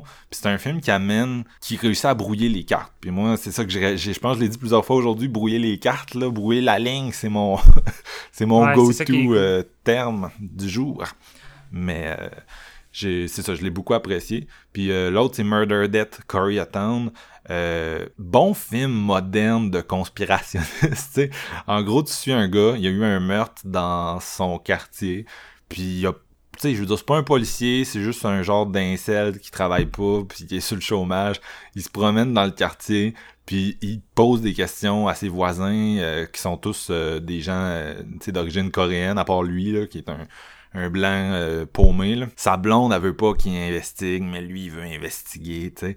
Puis, euh, plus il s'enfonce là-dedans, plus il devient comme fou, puis tu sais, tu le vois filmer des trucs, puis il commente l'action, tu sais, en disant un peu ah ça puis ça, puis il fait des liens, mais tu sais, les liens sont jamais clairs pour nous. Je sais pas si vous comprenez ce que je veux dire, mais tu sais, en gros, tu suis un conspirationniste qui s'enfonce dans son délire. C'est comme Under the Silver Lake si c'était en, en fan footage puis qu'on essayait de garder ça au plus réaliste possible c'est-à-dire il y a comme des longs segments où il, il s'assied avec un hobo puis il pose des questions au hobo, tu sais, qui est comme un vétéran de la guerre, qui est clairement pas tout là, puis le gars, il donne des réponses, puis le gars est comme « Oh my God », tu sais, genre, le hobo, il dit de quoi, puis il est comme « Oh my God, la secte des, la secte des, genre, euh, pédosataniques, suceurs de tête après moi », puis il se, il se met à vraiment paniquer. Et ce qui est génial de Murder Dead Koreatown, c'est que personne sait qui joue dedans, personne sait qui l'a réalisé. Le réalisateur, ben, ce que j'assume être le réalisateur, c'est présenté sur 4chan, en partageant ce film-là, puis en disant je cherche mon ami qui est disparu, tout ce qui reste de lui, c'est ce footage-là, help. Fait que je trouve que c'est vraiment une bonne euh, une bonne façon de recréer un peu le mythe moderne de Blair Witch. Je trouve ça vraiment intelligent comme approche. Puis quand tu regardes le film, euh, peut-être un petit peu trop produit, tu sais, il y a genre de la, de la musique dedans, puis euh, il y a une couple d'éléments qui décrochent un peu. Puis c'est un peu trop écrit, je pense, le personnage de conspirationniste pour que j'y croie. Il y a une couple de scènes où j'y croyais un peu moins. Mais mettons, euh, good job pour l'effort. Puis je recommande vraiment aux gens de le trouver parce qu'il y a des moments où t'es juste t'es juste crissement creeped out par ce, cette espèce de délire là. Tu sais, le fait de suivre quelqu'un qui prend la caméra puis qui est aussi creepy que ça, ça me ramène un peu à Be My Cat là où à un moment donné t'as comme la chienne du cinéaste là puis euh, Ouais. puis euh, c'est ça. Bref, un, une autre recommandation. Fait que c'est un peu ça pour moi. Et on va finir avec Jean-François. Yeah! Hey, nice, man. Euh, vous m'avez fait euh, une petite bonne liste de films, les gars. On essaye! Mais oui, moi je vais y aller avec un, mon numéro 1, un film que, que j'aime vraiment beaucoup, qui a été réédité par Scream Factory en 2017 et qui était vraiment très, très, très, très Oh, rare avant oui, oui, ça. oui. On finit bien. On finit en beauté. Ben Ouais, là, je l'ai avec- complètement oublié en plus. Eh non, mais moi, je, je- depuis que je lance Scream Factory, je capote Ouais. parce que ça fait des années que je voulais voir ça. Puis on voit un peu, tu sais, un culte aux films qui sont comme inatteignables. là, Ouais, c'était un mythe, ça, à un moment donné. Là. Ça s'appelle The Poughkeepsie Tapes, euh, film par, euh, 2000 de 2007 par John Eric Dowdle. Film qui a été sélectionné en 2008 à Tribeca, euh, 2010, euh, 2007, excusez, au, festival de films de Tribeca. Et euh, MGM, après, annule sa sortie l'année d'après parce que c'est ultra violent. En 2014, il est sorti euh, vraiment très courtement en VOD. Il a été euh, enlevé, puis c'est en 2017 que Sc- Scream Factory l'a ressorti Hey, des c'est fou, pareil. Là. Puis Depuis l'ont, euh, 2007, là. Ouais, ça- c'était vraiment là, le film, le fan footage. Ben, c'est un mockumentary, là, dans le fond, qui était comme recherché. Ça a l'air qu'il est tellement violent que Chris, ils l'ont enlevé du marché puis qu'ils n'ont pas voulu faire d'argent avec. ça, ça lui a nuit. Ouais. Ouais, ça lui a nuit, mais quand tu le vois, t'es comme, ouais, man, c'est vrai que c'est violent. Puis, Tu sais, MGM voulait le sortir sur grand écran. T'imagines un peu le- ce que ça aurait fait. Ouais, là. mais C'est surtout, deux- creepy, c'est surtout creepy, puis quand même assez réaliste, surtout en 2007. Fait que je pense que c'est plus ça que la Ouais. violence. Ouais, ça. Oublie pas que c'est Ah ouais. 2007, là, probablement l'année où il y a eu le plus de films gore au cinéma euh, ever. là. Ouais, ça, dans l'air euh, ça, puis tout ça, c'est Ouais. sûr que euh, Hostel et, et compagnie, je veux Puis dire. celui-là, j'ai toujours trouvé qu'il se passait plus dans, dans la tête, là, tu sais. Ouais, ça joue avec les personnes qui le regardent solidement parce que justement, c'est quand même vraiment bien monté comme mockumentary. Ça raconte l'histoire de- de- de- d'une petite ville, dans le fond, où ce que les polices vont retrouver dans une maison euh, à peu près 800 cassettes numérotées. Euh, qui vont euh, juste montrer euh, le, le fruit des efforts d'un tueur en série qui sévit depuis des années et de, son premier meurtre, abduction jusqu'à la fin de son œuvre, mais qui a jamais été trouvé et qui a vraiment comme nuit aux policiers à travers de leur enquête parce qu'il est, tellement comme brillant puis cinglé qu'il est, est capable de déjouer un peu le, le- côté euh, investigation des policiers du FBI par rapport à il change son moto, il change sa façon de tuer, il change euh, le- le- le- le- le- les personnes ciblées par ses, euh, ses attaques si on veut, puis il y a tout le temps une caméra à la main, il se filme tout le temps et à chaque fois qu'on le voit, il y a un masque, fait qu'on est comme pas capable de le retrouver. C'est vraiment, on suit un peu le- le- le- les gens de, euh, de cette ville-là, de- des, parents à la première petite fille de 8 ans qui a, qui a pogné, plein de policiers qui racontent au courant de leur investigation quand, mettons, il a, abducté un couple de, jeunes adultes aussi. C'est vraiment un, un hostie de cinglé, le tueur en série décrit là-dedans, mais c'est tellement filmé de façon réelle. Tu suis ça comme un documentaire TV. Tu sais, comme si t'étais à TQS l'après-midi, là, pis t'es genre, bon... J'ai dit tout le temps TQS, même si ça n'existe plus, ça me fait rire. Mais euh, c'est vraiment, là, très, très, très euh, anxiogène comme documentaire, je trouve, et il y a beaucoup de scènes qui sont dures à regarder, là, tu sais, Les cassettes sont creepy. Là. Tu sais, plus Ouais. t'avances, plus t'en vois, puis plus Ah, c'est creepy. Il y a une de mes scènes qui me fout les jetons le plus dans toute ma vie, tout ce que j'ai vu d'horreur, tout confondu. Ouais. Il y a un, une minute là-dedans qui me glace le sang au point où j'en ai. Je l'ai écouté cette semaine pour l'épisode, puis j'en ai fait une story Snapchat. j'ai mis ça sur ma story juste pour empêcher le monde de dormir. euh, C'est ça l'affaire avec ce film-là, c'est que les- arrêtez de le présenter comme le film le plus gore de tous les temps, c'est le film qui va t'empêcher de dormir. Tu sais, c'est un des top Ouais. 10 found footage les plus creepy. C'est ça, c'est ça que c'est. Ouais. C'est euh, jusqu'à sa finale aussi là, tu après ça le générique part puis après le générique il y a une autre scène puis sérieusement man, c'est fucked up en esti sur ma 65 pouces le freeze frame, j'ai eu la chienne gros, j'ai fait genre big, c'est sûr, je dors pas là. C'était mais c'est ce genre de film là. Puis il a tellement été absent euh, de, partout, je veux dire de Poughkeepsie Tape, c'est le film qu'on cherchait en étant fan d'horreur dans ces années-là parce qu'il était comme enlevé mais là T'as un beau Scream Factory qui est sorti il y a 3-4 Ouais. ans. Mm. Achetez ça, ça vaut comme 20-25$ piastres canadiens, mais c'est le film. Surtout en profiter parce que Scream Factory veut, veut pas, leur euh, édition finit, finit toujours par être out of print, puis ce film-là n'existe pas ailleurs. Fait que si vous Ouais, l'achetez non. pas là, à un moment donné, ça va disparaître pour de bon. là. Moi, c'est probablement un de mes achats que je sais qu'il fallait que je fasse quand il est sorti. Ça a été Ouais. euh, un day one buy-in, là, genre aveugle. là. J'avais pas vu le film, je suis comme, je vais écouter ça avec mes chums. Ils sont fans de fan footage. On se fait une soirée.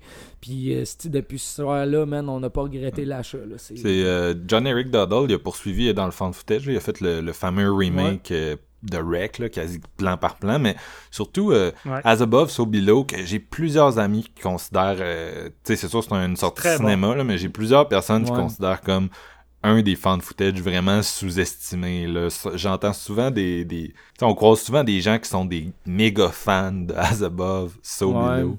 Ouais, mais j'en suis également. C'est vrai que c'est sous-estimé, je trouve. Moi, je trouve que c'est plus mainstream, par Ouais. contre, à cause de sa sortie cinéma. Fait que, tu sais, mais Mhm. c'est sous-estimé, mais en étant mainstream, donc le monde Ouais. l'ont vu, puis il y en a quand même une masse de monde qui l'aime plus qu'à la...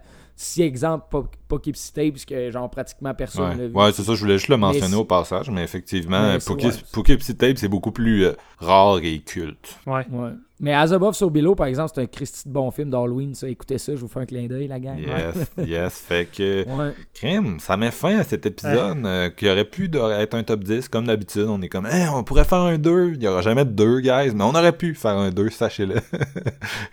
Eh, Écoute, moi, je veux pas dire qu'il y aura jamais de deux. Si jamais, là, je demande au public, allez pousser le public. Si vous aimez vraiment l'épisode puis que vous voulez un 2 parce que on en a encore du stock. Moi, je peux facilement faire un autre top 5 euh, sans problème. Fait qu'hésitez pas à le dire dans les commentaires. ce... Si on fait un 2, je vais finir par mettre Rec 3, les gars, quand même. Harceler le boss. c'est- Mais euh, bref, euh, ok, ben ça met fin à cet épisode. J'espère qu'on vous a donné envie de découvrir certains euh, fan footage. C'est sûr que euh, c'est comme Jean-François parlait, il y a un de ses amis qui écoute le show qui est comme vraiment un espèce de malade des fan footage qui a, qui a tout vu. Fait que c'est sûr que des fois, il y a peut-être certains de nos auditeurs qui sont comme Ah, ah c'est pas, c'est pas underrated votre liste. Tandis que je suis sûr qu'il y a d'autres personnes qui nous suivent, qu'on leur a donné, euh, on leur a donné des idées euh, de films, peut-être pour leurs 31 jours d'horreur. Euh, le, Ouais. le- le- désormais le classique marathon du mois d'octobre. Donc euh, c'est ça. J'espère juste qu'on vous en a donné euh, au moins quelques-uns là, que, que vous aviez pas encore euh, découvert puis qui vont vous qui vont vous surprendre. Merci beaucoup les gars d'être venus parler de fan footage. Mais C'est un plaisir. Vous m'en avez donné 11 à voir, Caroline. J'espère que les auditeurs en ont quelques-uns. Ouais, vas-y, vas-y, mon. GF, là, après ça, tu retournes dans ton marathon. Ouais, c'est Ouais. ça. J'en ai pour la prochaine semaine. Même moi, il faut que je retourne avec ton ton Savage Land, Steven. Mais euh, bref, euh, on, a, on a un épisode de Halloween en préparation, on a un bon concept, puis je sais pas trop quand on va le sortir, on pourrait peut-être se prendre d'avance. En tout cas, ça, ça, ça pourrait être utile pour monter votre liste des 31 jours de l'horreur. C'est pour ça que je me dis peut-être que le, plus tôt serait le mieux. Bref, on s'en reparle. On est, comme je vous disais, on est en mode, on est en mode horreur cette année. Euh, surtout avec le manque de, nouvelles sorties. On patiente un peu mm. derrière euh, Netflix euh, durant cette pandémie parce qu'il n'y a, pas, a pas tant de, de, grosses nouveautés qui sortent. Fait qu'on se repenche sur le passé, puis on a du fun. Donc merci tout le monde d'être d'être au rendez-vous. J'espère que vous avez aimé cet épisode-là et on se revoit très bientôt.